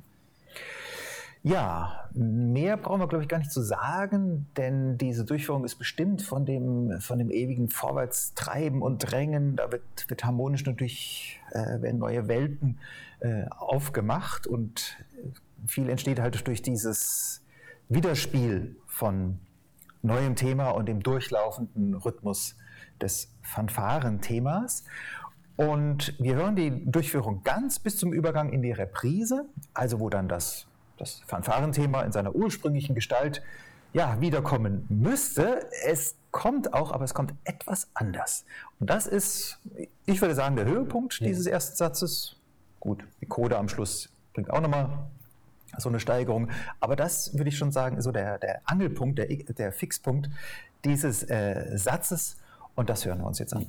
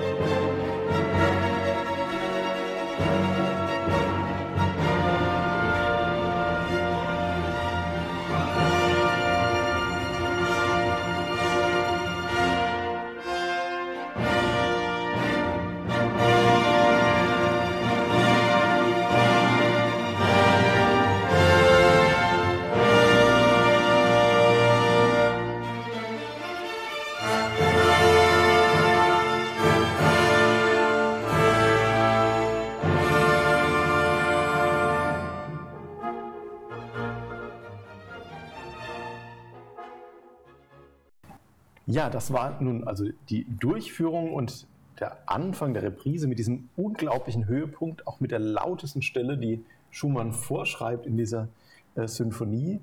Ähm, dreifaches Pforte an dieser Stelle. Ähm, also das ist ein deutliches Signal, dass das für ihn auch konzeptionell erstmal ein, mhm. ein Höhepunkt ist. Ja, dann geht es in die Reprise. Letzten Endes ähm, arbeitet er das äh, dann nach dem üblichen äh, Schema äh, weiter durch. Am Ende ja, er bringt diese Themen wieder. Ja, ja gut, aber äh, da muss ich doch gleich eine Einschränkung machen. Also das Tolle ist ja, ähm, dass man in der äh, Reprise ist, ohne es genau zu wissen. Denn es kommt ja nicht das, das Hauptthema des schnellen Teils, wie wir das es hatten. Das spart es sich aus. Ja, ja sondern es kommt, äh, äh, kommt diese Fanfare in der Form der Einleitung. Also er greift auf die allerersten Takte zurück. Mhm. Ne? Es ist ja eben kein, ist ja eine Verbreiterung des Tempos und die, die, die Fanfare ist wieder in diesem langsamen, äh, majestätischen. Ja, ja, das, äh, Gestus wie zu Beginn. Diese große, ja, ähm, ja also fast noch mehr ausgewalzt, hat man das Gefühl an der Stelle. Genau, also man merkt eigentlich erst beim, äh, während man schon, schon drin ist in dieser Fanfare, aha, das ersetzt jetzt sozusagen mhm. den Reprisenbeginn. Kann es natürlich sehr gut er ersetzen, weil der Fanfaren beginnt von der Einleitung und das Hauptthema, das sind ja zwei Seiten einer Medaille. Genau. Ne? Genau. Klar, äh, aber es ist eben doch eine neue Akzentuierung und dann kann er auch ähm, auf eine genaue Durchführung dieses Hauptthemas verzichten und ist dann relativ schnell wieder beim Seitenthema. Genau. Er, arbeitet sich im Prinzip nur durch die Tonart entsprechend, dass ja, er wieder genau. den äh, entsprechenden Tonartenbereich dann äh, finden kann. Und ja, du hast vorhin gesagt, es gibt da noch eine, ja, eine relativ breite Coda am Ende, die auch wieder ein neues Thema mit hineinbringt, also diese, diese Verlängerung, die da stattfindet. Mhm. Das finde ich äh, persönlich ganz spannend, weil das, dieses Thema so ein bisschen rhythmisch diffus ist, ähm, weil man nicht äh, durch Überbindungen, äh, die er da einstreut, nicht genau weiß, sind wir eigentlich noch im ursprünglichen Zweivierteltakt, den wir da jetzt gerade die ganze Zeit mhm. gehört haben, der ja eigentlich durch dieses Thema immer sehr, sehr klar, prägnant eingemeißelt wird, den man mhm. da eigentlich hat. Und das ist plötzlich eine ganz neue Geste, es ist ein sehr viel sanfterer äh, Klang, der da reinkommt. Und ähm, im Prinzip ist das für mich schon so ein bisschen äh, das Herannahen dieses zweiten Satzes, der, der dann folgt, äh, der eben ein Dreiertakt ist ne? und ähm, der äh, ja genau dieses weiche Weben und äh, Anheben und, und, und, Abflachen auch wieder hat, äh, der da, was da schon irgendwie mhm. reingebracht wird. Nichtsdestotrotz muss er natürlich einen richtig großen Schluss schreiben für diesen Satz. Äh, es geht dann natürlich ins Forte und in einen großen, großen B-Dur-Schluss. Das ist also kein Übergang in, in, in dem Sinne, sondern das, der Satz wird natürlich ähm, ja, gefasst mhm. mit der ja, die, die Frühlingsfeier, das genau. muss schon bestätigt werden, das ist völlig genau. klar. Aber das, das überzeugt mich, was du da über die Coda äh, sagst, denn ich habe das nur so gehört, als wäre dieser weiche Bläserklang, wo man auch das Gefühl hat, die Musik, die, die versickert so ein bisschen mhm. kurz, kurz vor Schluss, dass das atmosphärisch mhm. schon mal ein Vorverweis auf den zweiten Satz ist. Aber das stimmt, es ist eben auch rhythmisch mhm. ähm, ein Vorverweis und vor allem, wenn wir nachher sehen werden, wie die anderen Sätze mhm. Vor- und Rückverweise haben, dann macht das absolut Sinn. Ja, also der Schumann konnte konzeptionell denken, ja, aber das ist auch kein Wunder. Er hat sich ja auch als Musikjournalist über Jahre hinweg äh, nicht nur mit den Beethoven-Sinfonien äh, beschäftigt, sondern mit ganz vielen. Ja, er war ein brillanter Analytiker. Ne? Also das darf man auch nicht vergessen. Hat es, also hat er wirklich in seinen Kritiken oft sehr treffende Urteile äh, da, da gefunden und man darf das auch nicht außer Acht lassen. Er hat ja in vielen Fällen war es ja nur möglich, eben dieses Werk einmal zu hören. Ja. Es gab keine käuflichen Notmaterialien von den, neu, von den neu aufgeführten Werken und es, da eine Partitureinsicht zu bekommen, war unter Umständen auch relativ schwierig. Das heißt, er muss eine absolute Fähigkeit gehabt haben, das auch sofort zu erfassen, was in so einem Werk denn auch in einem größer dimensionierten Werk denn da stattfindet. Mhm. Und das, meines Erachtens spricht das auch dafür, wie er eben schreibt, dann auch, wie, er, wie er gerade in diesen größeren Werken dann eben auch satzübergreifend konzipiert. Dann. Wir kommen zum zweiten Satz. Das ist der langsame Satz in diesem Viersatz-Zyklus und der ist natürlich ganz anders gemacht. Als der vorherige. Ja, in der Originalüberschrift Abend ne, betitelt, ähm, also eine Abendstimmung im Frühling. Ähm, wir gehen nach S-Dur, es ist eine Tonart, also eine subdominantische Tonart von B-Dur. Das, auch das bringt eine Abdunklung des Klanges mit sich. Man, es ist alles eher auf den äh, ja, äh, im tieferen Register auch gesetzt. Und es ist eine sehr, ja, eigentlich eine sehr harmlose Form im Vergleich zum ersten Satz. Ne? Er bleibt in einer, in einer dreiteiligen Liedform erstmal. Ähm, aber es ist im Detail ein sehr fein ausgearbeitetes Satz. Ich finde auch in den dynamischen Nuancen, die er angibt, zeigt das auch diesen romantischen Geist. Also er hat eine sehr genaue Vorstellung, wie er dieses Thema modelliert haben möchte vom, vom Orchester. Ähm, Und ich finde auch, dass diese Abendstimmung, ähm, ja, also man, hat, man, man, nimmt ihm das wirklich ab. Es ist so dieser Noturno-Charakter ein bisschen.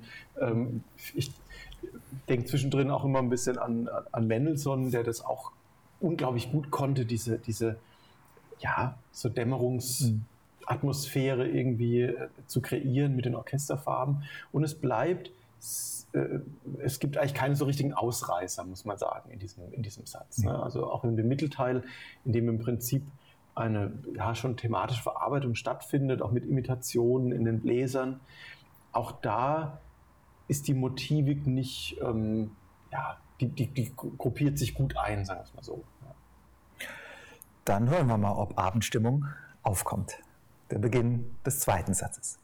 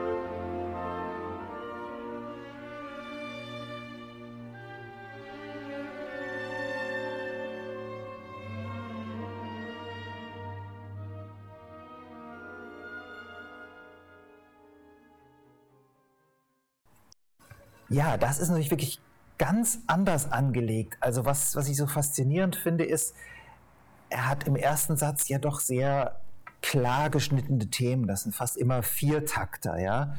Ähm, äh, das ist sehr übersichtlich, mhm. kompakt. Und hier ist es genau das Gegenteil. Dieses Anfangsthema der Geigen, das hört ja gar nicht mehr auf. Mhm.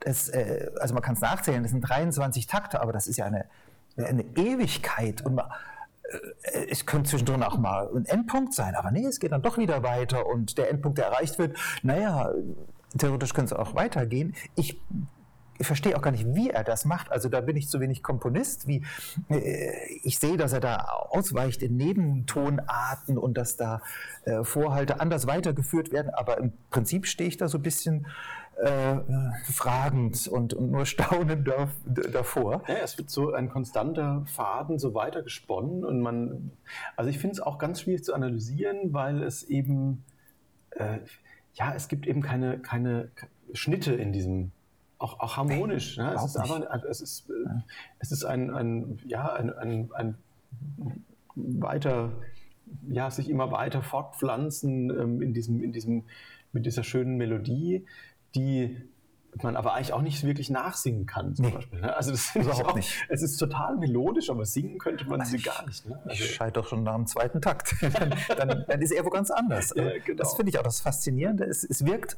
total unkontrolliert, aber ist es natürlich nicht. Mhm. Ja?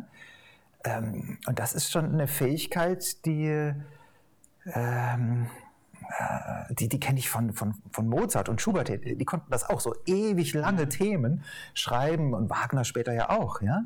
Aber äh, es gibt andere Komponisten, die können es nicht. Ich sage jetzt keinen Namen.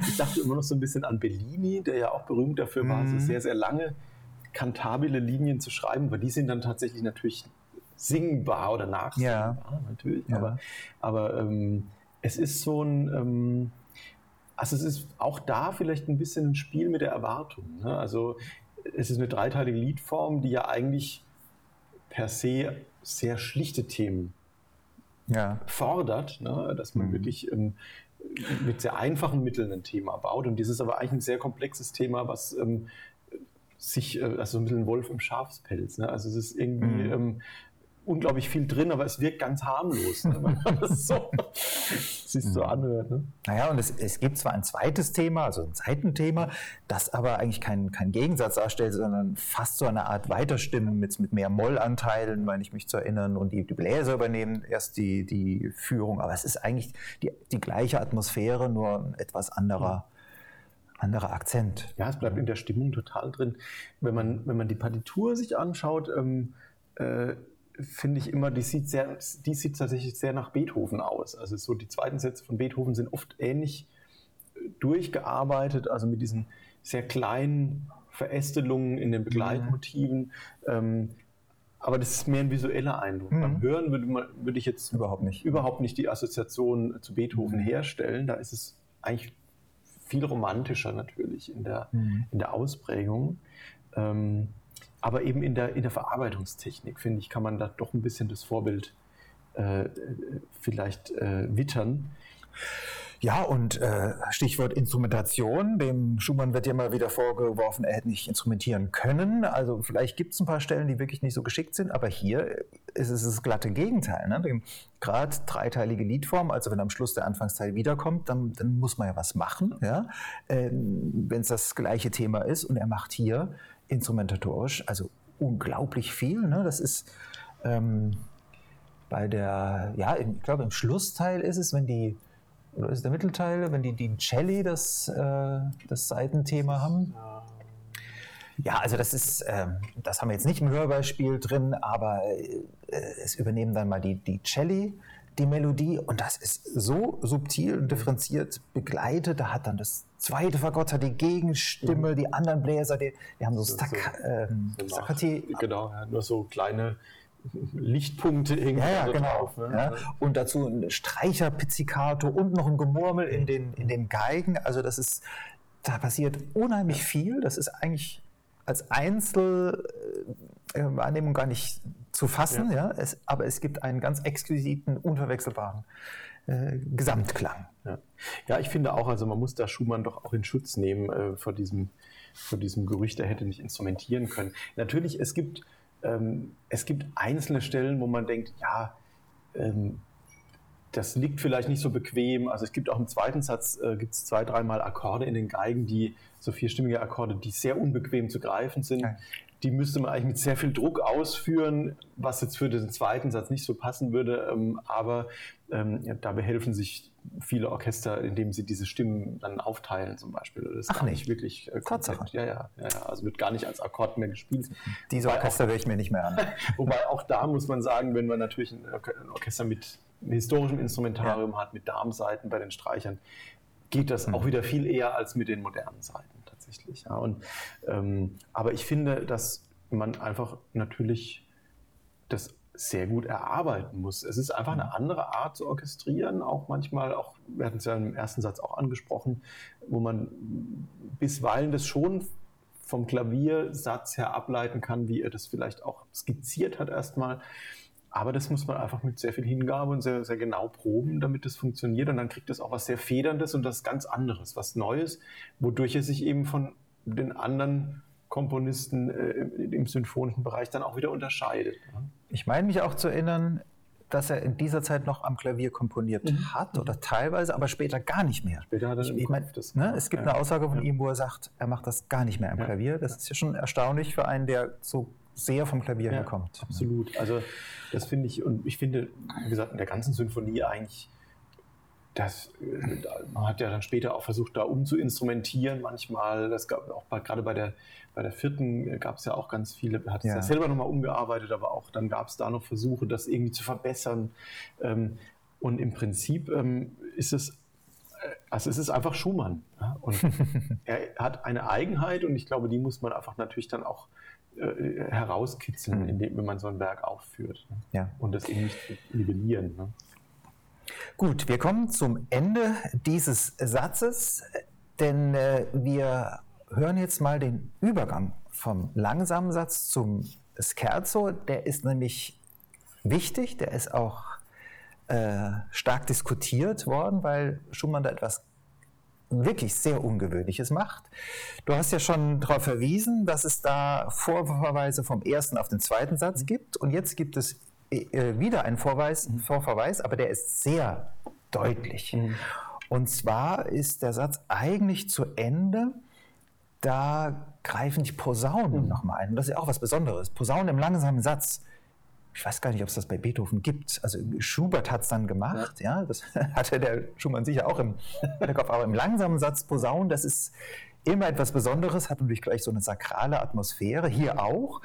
Äh, und die, die scheinen das Hauptthema nochmal aufzunehmen, führen es dann aber anders mhm. weiter. Man ist wirklich auch irritiert, ja. was, was, was hat das, das hier ja. zu bedeuten. Ja. Es wird dann aber klar, wenn das Kerzo mhm. beginnt, und Schumann hat das auch so komponiert, dass es Attacca ineinander übergeht, also ohne Pause. Der langsame Satz endet offen auf D-Dur. Und dann beginnt das Kerzo in G-Moll und genau mit dem Thema, dass die Posaunen vorgestellt haben. Ja, ja das, ist eine, also das ist eine ganz, ganz außerordentliche Stelle. Also ich denke, also jedes Mal, wenn ich das höre, da kommt plötzlich so, so eine, du sagst gerade, eine sakrale Atmosphäre auf. Ich denke immer, es hat so eine Wagner-Aura. Ich, ich höre da immer so ein bisschen Parsifal schon anklingen, wenn man diese, diesen Posaunensatz hört, der so, ja, wie so ein Fremdkörper ist. Die haben ja davor nicht gespielt in diesem Satz. Ne? Also sind mhm. oder kaum oder treten nicht präsent auch auf, auch im ersten Satz eigentlich nicht. Sie sind klangfüllend, ja, aber ähm, das ist ein, äh, eine ganz andere Welt, die da reinscheint. Mhm. Und dass das eben gerade dann wiederum das thematische Material des Scherzos ist, finde ich ganz, ganz unerhört den Gedanken. Und auf der anderen Seite zeigt es tatsächlich dieses satzübergreifende Arbeiten, was er da hat. Und, ähm, und du sagst auch gerade die Harmonik, auch das finde ich unglaublich spannend, eben diesen zweiten Satz, der in S-Dur beginnt, der endet auf diesem Halbschluss in D-Dur. Mhm. Und das Scherzo ist mit D-Moll vorgezeichnet, beginnt aber in G-Moll. Ne? Mhm. Also das ist auch, auch das zeugt natürlich von einem ganz klaren konzeptionellen Denken, was er da wirklich vorhat. Mhm. Genau, und das hören wir jetzt, den Übergang vom zweiten zum dritten Satz.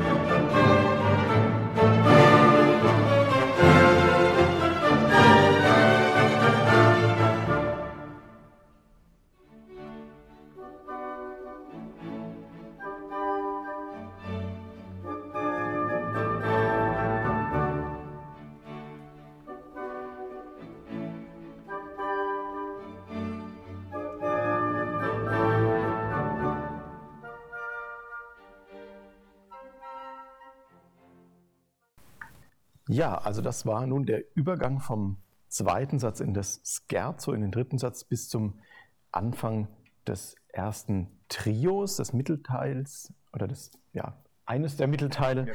das interessanterweise hier in einer anderen Taktart auch steht. Ähm, das gibt es ab und an mal bei Mendelssohn auch. Aber auch da haben wir irgendwie so ein bisschen eine ungewöhnliche Konzeption natürlich dadurch. Ne? Dieses sehr klaren Dreivierteltakt, der im Scherzo eigentlich vorherrschend ist, der wird da plötzlich auch ausgehebelt wieder. Und wir haben nochmal das Aufgreifen der Tonart D-Dur, mit dem der zweite Satz ja geendet hat, ähm, in diesem ersten Trio.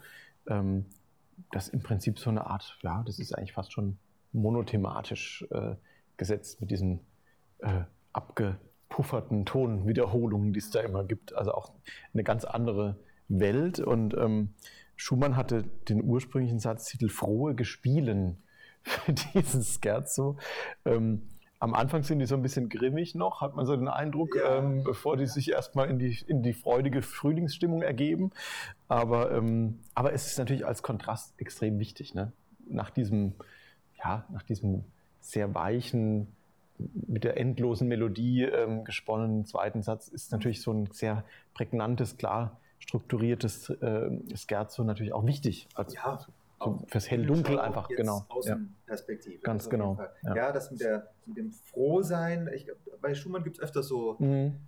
Heiterkeit, Fröhlichkeit, sowas, wo man das nicht immer so in der Musik entdeckt, aber gut, das ist vielleicht so eine persönliche Sache, aber dieses Spielerische, das mhm. äh, vermittelt der Satz doch wirklich sehr gut. Mhm. Ja, ich finde, dass wieder einige Sachen ganz klar aus der Tradition über, übernimmt. Mhm. Ja, also Gestus her, äh, schnelles Scherzo im, im Dreivierteltakt, das ist ja alles da, mhm. aber gleichzeitig macht er auch einige wichtige Dinge auch wieder völlig anders. Du hast schon erwähnt, äh, mit dem äh, Rhythmuswechsel äh, im, mhm. im, ersten Trio, das überhaupt zwei Trios bringt, also zwei Kontrastteile, sodass das Ganze eigentlich so eine fünfteilige Form wird. Mhm. Ist ja auch ungewöhnlich, gibt es bei Beethoven zwar schon, aber ähm, ja, selbstverständlich ist das äh, überhaupt nicht. Und was mich so fasziniert ist, dass er jetzt wieder in stärkstem, also wirklich allerstärkstem Kontrast zum zweiten Satz auf eine ganz klar strukturierte ähm, Periodenfolge mhm. zurückgeht. Mhm. Also hier ist es, also wie aus dem Lehrbuch, ja. es sind fast nur vier und acht Takte. Ja, genau. Ganz, ganz klar eingemeißelt und auch die Rhythmik ist so ähm, klar definiert. Es gibt eben keine rhythmischen Verschleierungen, was das sonst immer mal bringt, sondern es ist einfach alles, ja, wirklich ganz definiert alles. Ja, es gibt im, im ersten Teil, da gibt es schon diese, diese Überbindung ein paar. Ja, also eine, eine normale Synkope im Prinzip ja, dann, ja, okay, das stimmt. Ja. Ja. ja. also das ist äh, von der Periodenstruktur her fast quadratisch, ja, mhm. würfelförmig ist diese Musik. Äh, und das ist natürlich nicht zufällig. Das, man hat ja gesehen im zweiten Satz, dass der Schumann das auch ganz anders konnte. Aber hier geht es ihm eben um was anderes, um etwas Spielerisches, das in sehr klar strukturierten Abläufen ähm, funktioniert. Aber was dann halt innerhalb dieser. Abläufe passiert, das ist wiederum sehr unvorhersehbar. Ne? Es sind ja unglaublich schnelle Farbwechsel, es sind auch mhm. äh, harmonische Wechsel, ne? dass wir in G-Moll anfangen, ja. aber die Tonart eigentlich D-Moll ist, ja? dass dann D-Dur reinkommt und äh, Tonart vom zweiten Trio weiß ja. jetzt gerade nicht. Das ist dann B, B, da, B, B ja. dann. Ja. Äh, also das sind ja Überraschungen, ähm, die man auch hörend erst erwarten muss und weil das Ganze so schnell geht, kommt das ja auch sehr schnell. Ja, und auch dieses ähm, ja, am, am, Anfang hat man ja auch, äh, dieses bisschen blockhafte, blockhaft gesetzte mhm. und dann haben wir diese schönen, im, im zweiten Teil, äh, Teil dann äh, des, äh, des Scherzos dann wieder kleine Imitationsfiguren, in Bläsern mal wieder. Also, äh, also er, geht ganz schnell. es geht ruckzuck und es, es, fächert sich kurz auf und äh, ja. findet sofort wieder zusammen. Dann hat man im, im ersten Trio diese äh, Streicherblöcke gegen Bläserblöcke. Ne? Also es ist ein, ein Spielen, vielleicht auch ein, ein mit sich selbst spielen, mit ja. den äh, Ideen spielen da. Ne? Und, und, im ersten Trio, du hast gesagt, da haben wir plötzlich einen Zweivierteltakt, mhm. Irritation und kaum haben wir uns darauf eingestellt, kommen die Triolen da genau. in die Nebenstimmen und man leidet. Dadurch gibt es wieder, genau, gibt's wieder eine, eine, Verbindung und, und dann das zweite Trio in, in B-Dur, das allerdings dann auf der auf dem F anfängt. Ne? Mhm. Und das hat wiederum so was, äh, äh so was Mendelssohn-artiges. Ne? Also es ist so ein bisschen diese, diese Elfenmusik-Atmosphäre mit diesen Tonleiter, ähm, Figuren, die da auf und ab schweben und es ist alles in, in, im Staccato und, und eher zart und so. Also ähm, dieses ist ein ganz, eine große Freude am Spiel mit den Kontrasten da auch wieder. Ne? Und ja. Und dieses zweite Trio, das ist nur wirklich extrem. Da gibt es nur acht Takte. Da mhm. gibt es überhaupt keinen Ausweichen, mal ein bisschen ja. unregelmäßig.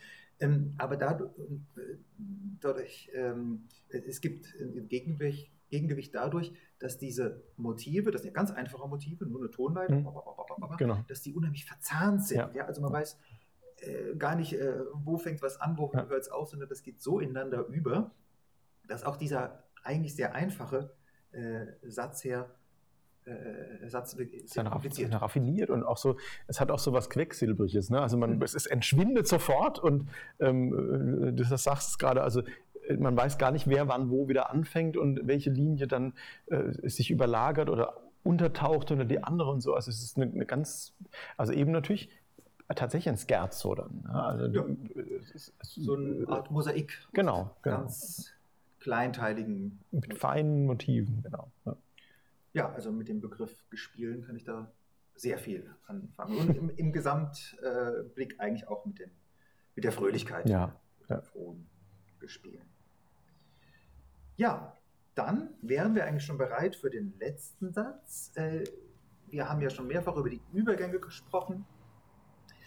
Den vom dritten zum vierten Satz sollten wir zumindest erwähnen, auch wenn wir ihn jetzt nicht im Musikbeispiel haben, denn auch diesen dritten Satz, das Kerzo, lässt äh, Schumann offen enden in D-Dur, mhm. also der dominante, und es ist auch so ein leiser, dann doch etwas verschwimmender äh, Schluss, der sozusagen nach einer Lösung schreit. Mhm. Und die Lösung, das ist natürlich dann dieser fulminant einsetzende vierte Satz, dann wieder in B-Dur, der Grundtonart mhm. äh, der Sinfonie. Und es bietet sich eigentlich auch an, hier die Pause zwischen den Sätzen nicht allzu groß mhm. werden zu lassen, denn es ist ein offener Schluss. Also er muss irgendwie, muss genau, was, muss was passieren und, und dann kommt gleich diese, ja, diese aufrauschende ähm, äh, Repetitionsfanfare da, da in den Streichern, das ja auch da so, sofort die Pumpe anwirft und dann kommt man gleich irgendwie in dieses, in dieses, in diesen finale Gestik da irgendwie rein. Ne? Und auch die ähm, bringt was unglaublich lebendig Rhythmisches durch diese Synkope, die da mit, die da mit drin steckt, die das sofort irgendwie nach vorne pusht alles. Also man immer das Gefühl, es ist, ähm, es muss jetzt wieder streben irgendwo hin. Also das ist ähm, nach dieser Würfelform des Gerzos finde find ich ganz toll diesen Gedanken. Ähm, die muss jetzt aufgebrochen werden. Also das war zu starr in dem Sinne und wir müssen jetzt irgendwie wieder in die Dynamik dieser Frühlingsfeier dann am Ende und es ist ja auch dann der volle Frühling, den, der dann da sein soll, wie er in dieser ursprünglichen Überschrift ja auch gedacht hatte für den vierten Satz, dass jetzt wirklich überall das Grün explodiert. Ne? Ja. Und die Synkope, das ist eben diese rhythmische Irritation, diese da, da, da, da. genau. Ja, und das wird uns auch den ganzen Satz über begleiten. Wir hören den Anfang dieses Finale.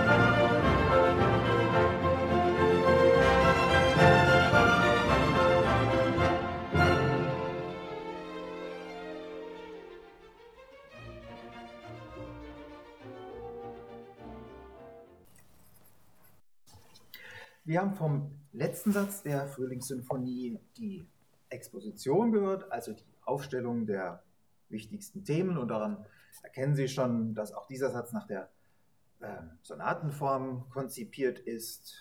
Also auch er hat eine Durchführung, einen Mittelteil, in dem etwas Überraschendes geschieht. Und es gibt auch eine Coda, also ein Anhängsel, die das ganze Werk dann zum Abschluss äh, bringt.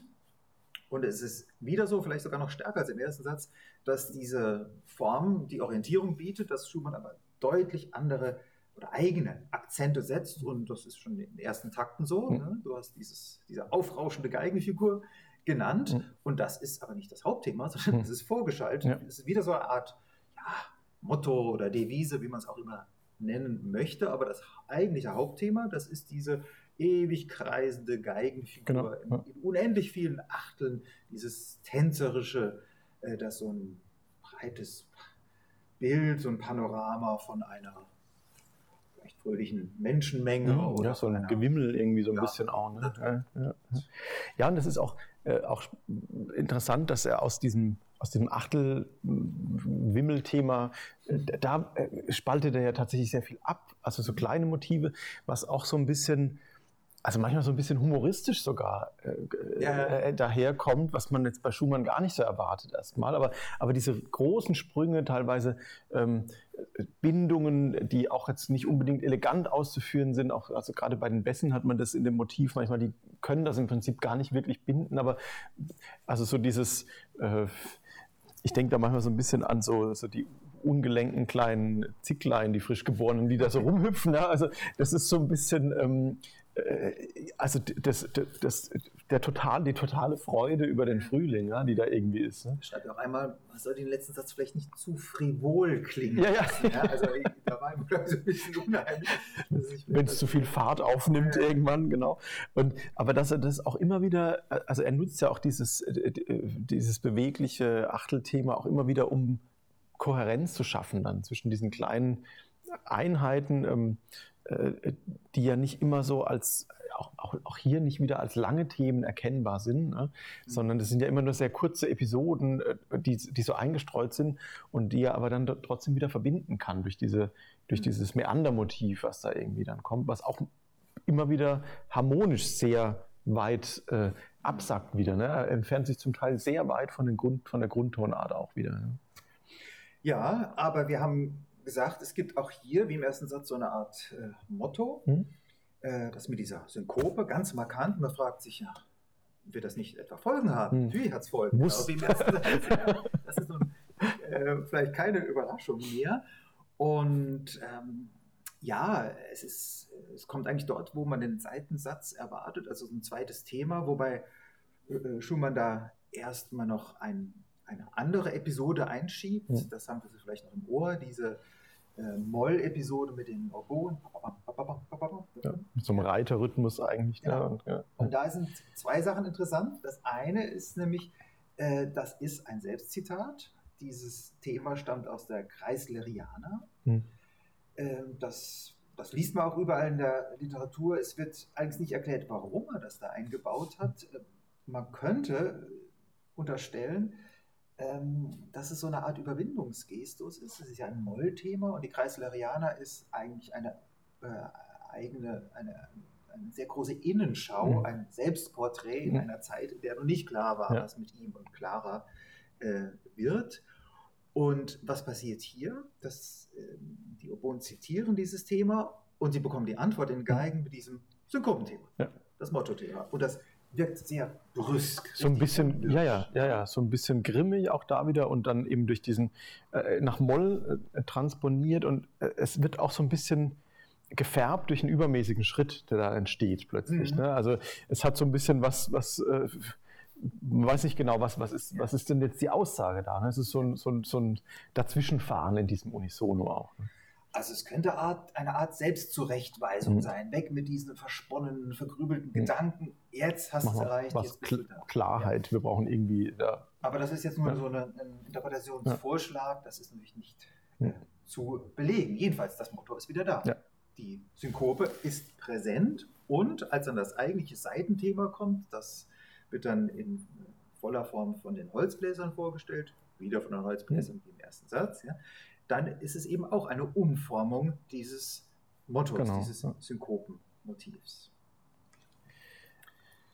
Ja, es ist eigentlich ähm, interessant, wie er das eigentlich wie im ersten Satz auch dieses rhythmische Element dann packt und um daraus eher zu gestalten. Ne? Also es ist ja, weniger, das, weniger das Spielen mit den, mit den Charakteren der Themen, ne? wie, es früher auch war, also dass man ein starkes erstes Thema und ein äh, lyrisches zweites Thema hat, sondern das zweite Thema ist im Prinzip ja dieses Fanfarenmotiv vom Beginn, also nicht vom ersten Satz, vom, vom, vom vierten Satz, ja. aber eben lyrisch gesetzt, umformuliert, ja. umformuliert, aber es ist trotzdem das gleiche Thema. Ne? Und, und ähm, da bleibt, also für mich ist da immer so die, der Gedanke, ja, also er versucht auch da vielleicht neue Wege zu suchen, was er mit diesem Konzept mhm. Sonaten Hauptsatzform und eben in der Sinfonie eben gerade, äh, was er mit diesem Konzept anfangen kann oder wie er da anders mit umgehen kann, wie er sich vielleicht auch lösen kann endlich mal davon. Ja, wir haben ja schon darauf hingewiesen, dass er hier formal, also vom Gesamtaufbau des Satzes, ganz anders äh, agiert als im, im, ersten Satz, auch wenn beide sich an mhm. dieser Sonatenform orientieren. Und da geht es vor allem um die Durchführung, die hier viel straffer ist, mhm. äh, die natürlich auch eine ähnliche Funktion der, der Suche, der Ausweitung, der Neubeleuchtung hat. Aber sie ist wirklich ganz anders mhm. konzipiert. Wir hatten ja gesehen, dass er im ersten Satz hinsteuert auf einen Höhepunkt, wo den Gipfel des Satzes äh, mit der Wiederaufnahme der Anfangsfanfare. Mhm. Es wäre langweilig, wenn er das wieder so machen würde. Mhm. Und natürlich macht das auch nicht. Er macht was völlig anderes. Und das wollen wir uns jetzt mal anhören. Wir hören den Mittelteil, also die Durchführung dieses vierten Satzes bis zum Übergang in die Reprise, also wo dann dieses tänzerische äh, Thema in den Geigen wiederkommt.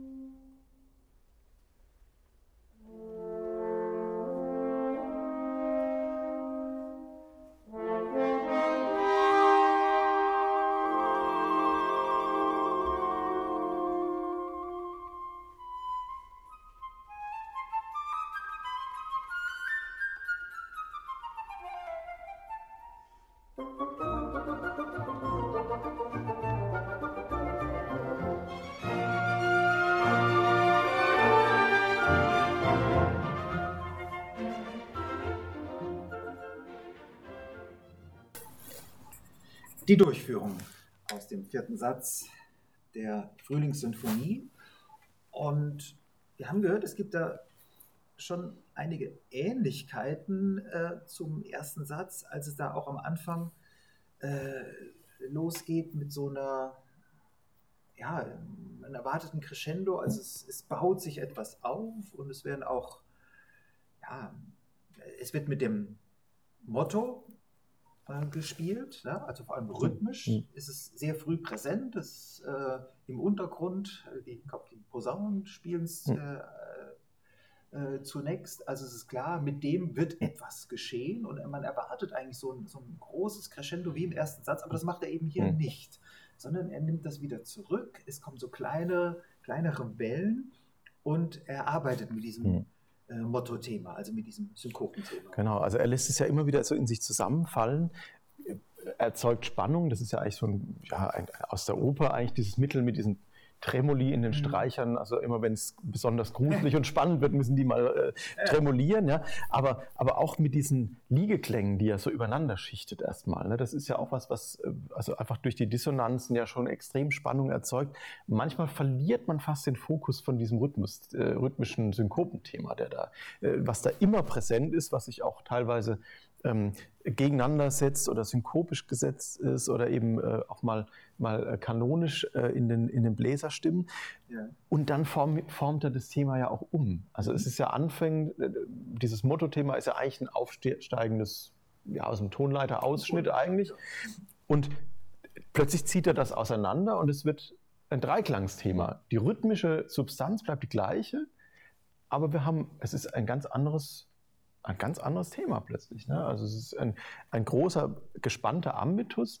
Und in dem Moment, wo er das geschafft hat, verlagert er das und bringt das in die Holzbläser. Die Holzbläser dürfen sich das Thema zuspielen. Ähm, das ganze Ding schraubt sich wieder auf, es wird das Crescendo wieder aufgemacht, also und die, die Spannung wird immer weiter gesteigert dann zu diesem Zeitpunkt. Und das finde ich, ähm, äh, auch das zu konzipieren, über, also es, du sagst, es ist keine lange Durchführung, aber es passiert ja im Prinzip nicht viel. Also es ist immer das gleiche Material. Tremolo und dieses Synkopenthema. Ja. Aber, und diese Liegetöne, die man so schichtet, einfach die harmonisch natürlich ein bisschen die Balance da äh, auch äh, natürlich mit sich bringen. Aber das ist unglaublich toll, ähm, wie er das Ganze baut und wohin das dann führt. Ne? Also das Genau. finde ich, finde ich äh, Gemäß So- erstem Satz hättest du einem riesigen Ja. Gipfelpunkt führen genau. müssen. Ja. Aber der kommt nicht. Er kommt nicht, er bleibt im Prinzip, äh, äh, macht er eine, ähm, eine Steigerung ins, äh, ja, in, ins Negative, in Anführungszeichen, nämlich, dass ein Instrument spielt. Ein Horn bleibt Also er bricht ab. Er bricht ja? ab. Ja? Kann Es verstummt, zer zerfasert, es wird immer leiser und wir haben ein Solohorn, was einfach einen Dreiklang spielt. Dann kommt das zweite Horn dazu, die spielen in Terzen und dann kommt eine Flötenkadenz. Auch das finde ich ganz interessant, weil die Flöte eigentlich in der ganzen Sinfonie nicht wirklich präsent ist als solistisches Instrument, was mal führen darf aus dem Holzbläsersatz heraus, sondern es bleibt als harmoniefüllendes Instrument, bleiben die Flöten eigentlich gesetzt. bis auf diese eine Bis- kurze Stelle genau. in der Einleitung. In der Einleitung darf sie auch diesen Vogelruf machen. Ne? Und hier haben wir im Prinzip vielleicht auch wieder eine Klammer zu, zu dieser Einleitung. also mit dieser kleinen Kadenz. Das ist ähm, äh, natürlich auch die klare Frühlings-Vogelruf-Assoziation. Das muss die Flöte machen natürlich. Und auch dieses Gezwitscher, es ist auch wirklich so komponiert eigentlich ne, mit diesen kleinen Halbtönen, die er da einstreut. Ähm, und gleichzeitig ist es aber auch ableitbar aus diesem ersten Thema, aus diesem wirbelnden Achtelthema dieses Finales. Ne? Und das macht er natürlich dann auch. Er lässt die Reprise von der Flöte mit dem Fagott in der äh, Doppeloktave unten dran, äh, das im Prinzip wieder anschucken, dieses Spiel, dieses, äh, ja, diesen Frühlingstaumel, der da irgendwie äh, in dem Satz dann wieder vorherrschend ist, und da, führt damit eigentlich die Reprise wieder ein. Ja, also die Parallele zum ersten Satz sehe ich auf jeden Fall. Im ersten Satz ist es halt nochmal der wiederaufgenommene Weckruf, Mhm. also quasi das Symbol aus der Höhe, Ja. bei dem jetzt klar ist, es ist auf der Erde angelangt, Mhm. im vollen Orchester. Und hier brauchst diesen, diesen Weckruf gar nicht mehr, weil der Frühling ja Ist ja schon da, genau. Frühling, Ja. sondern es kann ein Vertreter des Frühlings selbst, also dieser, dieser Vogel, da Ja, aufrufen. genau. Ja. Klingt jetzt alles nicht so toll, wenn ich das so in Worte fasse. Die Musik sagt da eigentlich viel mehr. Ich finde, sie Ja. sagt in diesem Fall sehr deutlich. Äh, Das sind ganz klare Bilder eigentlich auch, ne, die man da hat. Ne? Ja, voller Frühling, so heißt dieser Satz. Äh, Wir verzichten jetzt auf noch weitere Musikbeispiele. Es ist klar, dass das Ganze gut endet mit einem sehr fröhlichen, festlichen äh, B-Dur-Schluss, äh, auch in diesem Satz natürlich. Ähm, das heißt, wir haben nicht nur das Aufblühen, sondern das, auch die Bestätigung des Frühlings erlebt. Und ich glaube, jetzt können wir äh, auf diese Programmatik der ganzen Sinfonie zu, zu sprechen kommen. Ähm, ja, Frühling, das ist natürlich ein Thema, bei dem uns ganz viele Bilder einfallen, nicht nur Bertolt Brecht, uns eben auch. Aber die Frage ist, ähm, inwiefern ist diese Sinfonie eine, eine Programmsinfonie, äh, wie, ja, in vier Wochen reden wir über die vier Jahreszeiten von Vivaldi. ja, ist es etwa auf dieser äh, Ebene anzusiedeln oder eher so wie die Beethovens Pastorale? Mhm. Also wie, wie würdet ihr? Ja, also ich finde, ähm, also programmatisch, äh, dafür ist es eigentlich zu, zu frei, ne, was passiert. Und es gibt auch im Prinzip zu wenige Hinweise, als dass es wirklich ein konkretes Programm äh, gäbe. Aber es ist natürlich, hinter allem steht ja eine poetische Idee in diesem, in diesem Stück. Äh, diese Satzüberschriften bringen das ja auch mit sich. Und ähm, ich glaube, dass man das Ganze in dem Kontext sehen muss, dass eben Schumann natürlich nach neuen Konzepten ja auch gesucht hat, nach neuen symphonischen Konzepten. Wie kann ich eine Symphonie schreiben? Warum soll ich eine Symphonie schreiben? Ist ja auch eine Frage. Ne? Also mit was für einem äh, Drang möchte ich mich da jetzt musikalisch ähm, auch äußern? Und ich glaube, dass das für ihn vielleicht auch ein Weg war, ein geschlossenes Kunstwerk zu schaffen, dass er eben im Prinzip sich selbst ein, ein Programm gibt ähm, oder ein, ja, ein poetisches Programm gibt. Ne? Ähm, es gab ja davor auch schon diese Ansätze, ähm, also Karl Maria von Weber zum Beispiel in seinem Klavierkonzertstück F-Moll, da gibt es auch einen Hinweis, dass er sich im Prinzip verschiedene Bilder aus einer Geschichte vorgestellt hat als, als also im Prinzip als Ideenvorlage, wie das dramaturgisch auch laufen könnte. Ähm, es gibt äh, zu Schumanns Zeit äh, andere Komponisten, die das auch versuchen, die im Prinzip mit Stimmungen arbeiten. Der Josef Joachim Raff zum Beispiel hat auch sich dieses, manchmal diese, dieser Thematik, Naturthematik angenommen. Louis Spohr hat sich da Gedanken gemacht, wie zum Beispiel in der historischen Sinfonie dann diese, zu sagen, jeder Satz ist äh, spielt auf eine andere Epoche an, zum Beispiel. Also man muss irgendwie ähm, da diesen Drang gespürt haben, äh, mit Konzepten vielleicht das Symphonieschreiben auch zu rechtfertigen. Gerade vor, diesem Über, vor dieser Übermacht der Beethovenschen Sinfonie. Ja, aber wenn man weiß, dass Schumann die Symphonie Fantastique von Berlioz so gut kannte, äh, und äh, wenn man dann noch weiß, äh, dass er auch konkret äh, angeregt wurde durch ein Frühlingsgedicht, das haben wir auch gar nicht hm. erwähnt, eines, ich glaube, Leipziger Dichters Adolf Böttger, heute hm. völlig unbekannt. Ähm, das hat ihm offenbar als, ja, als Anregung gedient. Das endet mit der Gedichtzeile im Tale blüht der Frühling mhm. auf. Und das passt ja nun wirklich auch rhythmisch genau zu dieser Anfangsfanfare. Mhm. Im Tale blüht der Frühling auf. Ja, ähm, das liegt ja so nah, dass man sich schon fragen muss, ist das, ist das eine Programmsymphonie? Ja, also wie gesagt, ich bin da äh, also mit programmatischem Inhalt bin ich immer sehr vorsichtig. Aber also über die Vogelrufe gesprochen. Klar, es sind, es sind Bilder natürlich. Ne? Also, oder auch, also um es gemein zu sagen, der Vogel ist natürlich ein totales Klischee für den Frühling. also ähm, das muss natürlich rein. Ja? Die erwachende Natur, das ist das, was wir am ehesten dann auch nach, äh, wahrnehmen auditiv, das sind die Vögel, die anfangen zu singen. Wenn die ihre Reviergesänge wieder anfangen, klar, die Blumen, die anfangen zu blühen, die machen kein Geräusch in dem Sinne. Ne? Also, aber, ähm, aber das, ist, das sind natürlich poetische Bilder und ähm, also ich glaube, äh, also Schumann hat sich ja auch so ein bisschen gewunden oder versucht, dieser Frage auszuweichen, wenn die aufkam. Also der hat ja immer gesagt, ja, ja, also es, es ist natürlich dieser Frühlingsdrang und hat durch die Titel äh, die er den Sätzen ursprünglich geben wollte, zeigt er, dass er natürlich eine gewisse Stimmung evozieren wollte, die er da irgendwie äh, den jeweiligen Sätzen zugrunde legt.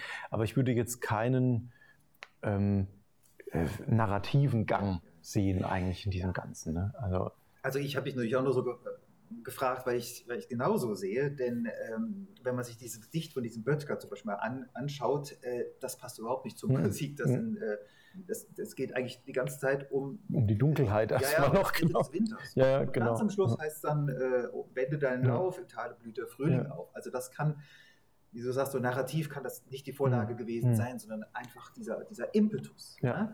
Das schon, und da sehe ich auch äh, diese, diesen Bezug zum Frühling eher allgemein assoziativ als, äh, als, als, eine programmatische Mhm. Idee. Und äh, wir haben ja diese biografischen Voraussetzungen nicht umsonst erwähnt. Genau. Der Schumann muss sich in diesem Fall wie in einem äh, biografischen Frühling Mhm. gefühlt haben. Und es kommt hinzu, dass er gemeinsam mit seiner Frau genau zu dieser Zeit, also im, im Winter äh, 40, 41, Mhm. einen Liederzyklus komponiert hat, der Liebesfrühling Mhm. heißt. Und da geht es ja auch weniger um die Jahreszeit als um ähm, die, die, die neue Gemeinschaft Ja. zweier, zweier Personen und nicht umsonst äh, hat Clara an diesem, an diesem Zyklus ja mit komponiert. Ja. Also es geht tatsächlich, glaube ich, eher um, um, Ja. um die eigene Befindlichkeit und da ist, ist alles das, was wir mit Frühling verbinden, eher das, das Medium. Ja, das ist Das äh, im Prinzip eine Folie, die, die da natürlich passt. Aber ähm, er hat ja eben, er hat es ja auch im Winter geschrieben noch, die Sinfonie und nicht im Frühling. Das man, auch- darf man auch nicht vergessen. Ne? Es war ja noch Januar und ähm, aber natürlich im, im Herzen und, und gefühlsmäßig war er sicher in so einem Frühlingsrausch. Das kann man, also das kann man ja auch total nachvollziehen. Also endlich dieses Glück zu haben äh, nach diesen Streitigkeiten, nach diesen vielen, vielen Widrigkeiten, die es da gab und vielleicht auch selbst zu merken, ja, ich habe eine Zukunft als Komponist. Ne? Ich meine, das ist ja auch für ihn so ungewiss gewesen noch. Ja? Und dann zu sehen, jetzt und jetzt schreibe ich gleich eine Symphonie, ja? um gleich ein Statement zu setzen. Und äh, es war ja auch wahnsinnig erfolgreich, das Stück. Das muss man vielleicht auch noch sagen. Ne? Also es hat sofort zur Verbreitung seines Namens beigetragen. Die Rezensionen waren hervorragend. Ne? Ähm, und ich denke, dass das ähm, äh, äh, ganz klar für ihn ein, ein Aufbruch auch war an dieser, in, in, in eine neue Lebensphase, einen neuen Lebensabschnitt und auch in eine, auch, auch in dieses, ähm, äh, dass er weiß, er kann als Künstler wirklich reüssieren und was leisten und er wird geachtet, er wird von Mendelssohn geachtet. Mendelssohn hat, hat ähm, das Stück ähm, äh, äh, gelobt, ja, hat es aufgeführt, hat, es, ähm, ähm, hat ihn da bestärkt drin und ich glaube, dass das natürlich ganz, ganz wichtig, äh, eine ganz wichtige Weichenstellung dann auch war am Ende. Ja, dazu fällt mir nur noch ein, dass man dann den armen Friedrich Wieck, äh, der von der Widerspruchssinfonie gesprochen hat, dann als den König Winter bezeichnen müsste, das stimmt. der nichts mehr zu sagen hat. Ja, ja, das stimmt. Der Winter ist, liegt dahinter dann, genau. Ja, das wäre es von unserer Seite zu Schumanns äh, Frühlingssinfonie. Ich möchte aber an dieser Stelle noch äh, einen äh, großen Dank an das DRI in Heidelberg loswerden, dass wir hier monatlich äh, diese Veranstaltung auch unter nicht ganz so glücklichen Umständen durchführen äh, dürfen. Offenbar ist man beim DRI der Meinung, dass klassische Musik und das Sprechen darüber doch eine gewisse Relevanz hat. Und das ist ja nicht selbstverständlich, denn das, was wir gerade erfahren, ist ja, dass äh, die Politik, und zwar auf breiter Front von rechts bis links, der Meinung ist, dass Kultur eher entbehrlich ist, also auf keinen Fall systemrelevant. Und wir versuchen ja in unserer Veranstaltung gerade zu zeigen, dass klassische, klassische Musik etwas zu sagen hat, dass diese Musik tatsächlich systemrelevant ist, denn wir haben es gerade gehört bei Schumann, es geht um Menschen, um ihre existenziellen Erfahrungen und Gefühle, was sie durchmachen und wie sie das versuchen, anderen Menschen äh, darzulegen, also wie sie versuchen, in Noten zu kommunizieren. Und wenn die Politik, wenn vielleicht sogar die Gesellschaft meint, dass sie diese Relevanz von Kultur, von klassischer Musik, äh, dass sie die ignorieren könnte, ich glaube, dann haben wir ein Problem. Dann haben wir zwei als freiberufliche Kulturschaffende natürlich ein Problem, das haben wir jetzt schon, aber ich glaube, dann hat auch die Gesellschaft insgesamt ein Problem. Das ist uns beiden wichtig, das äh, nochmal festzuhalten und deshalb nochmal einen großen Dank ans DRI und natürlich auch Dank an Sie, dass Sie zuhören und uns treu bleiben und hoffentlich auch nächsten Monat, wenn wir uns um Vivaldi und die vier Jahreszeiten äh, kümmern werden. Danke, Timo Joko Hermann. Ja, und Markus Inusweiler.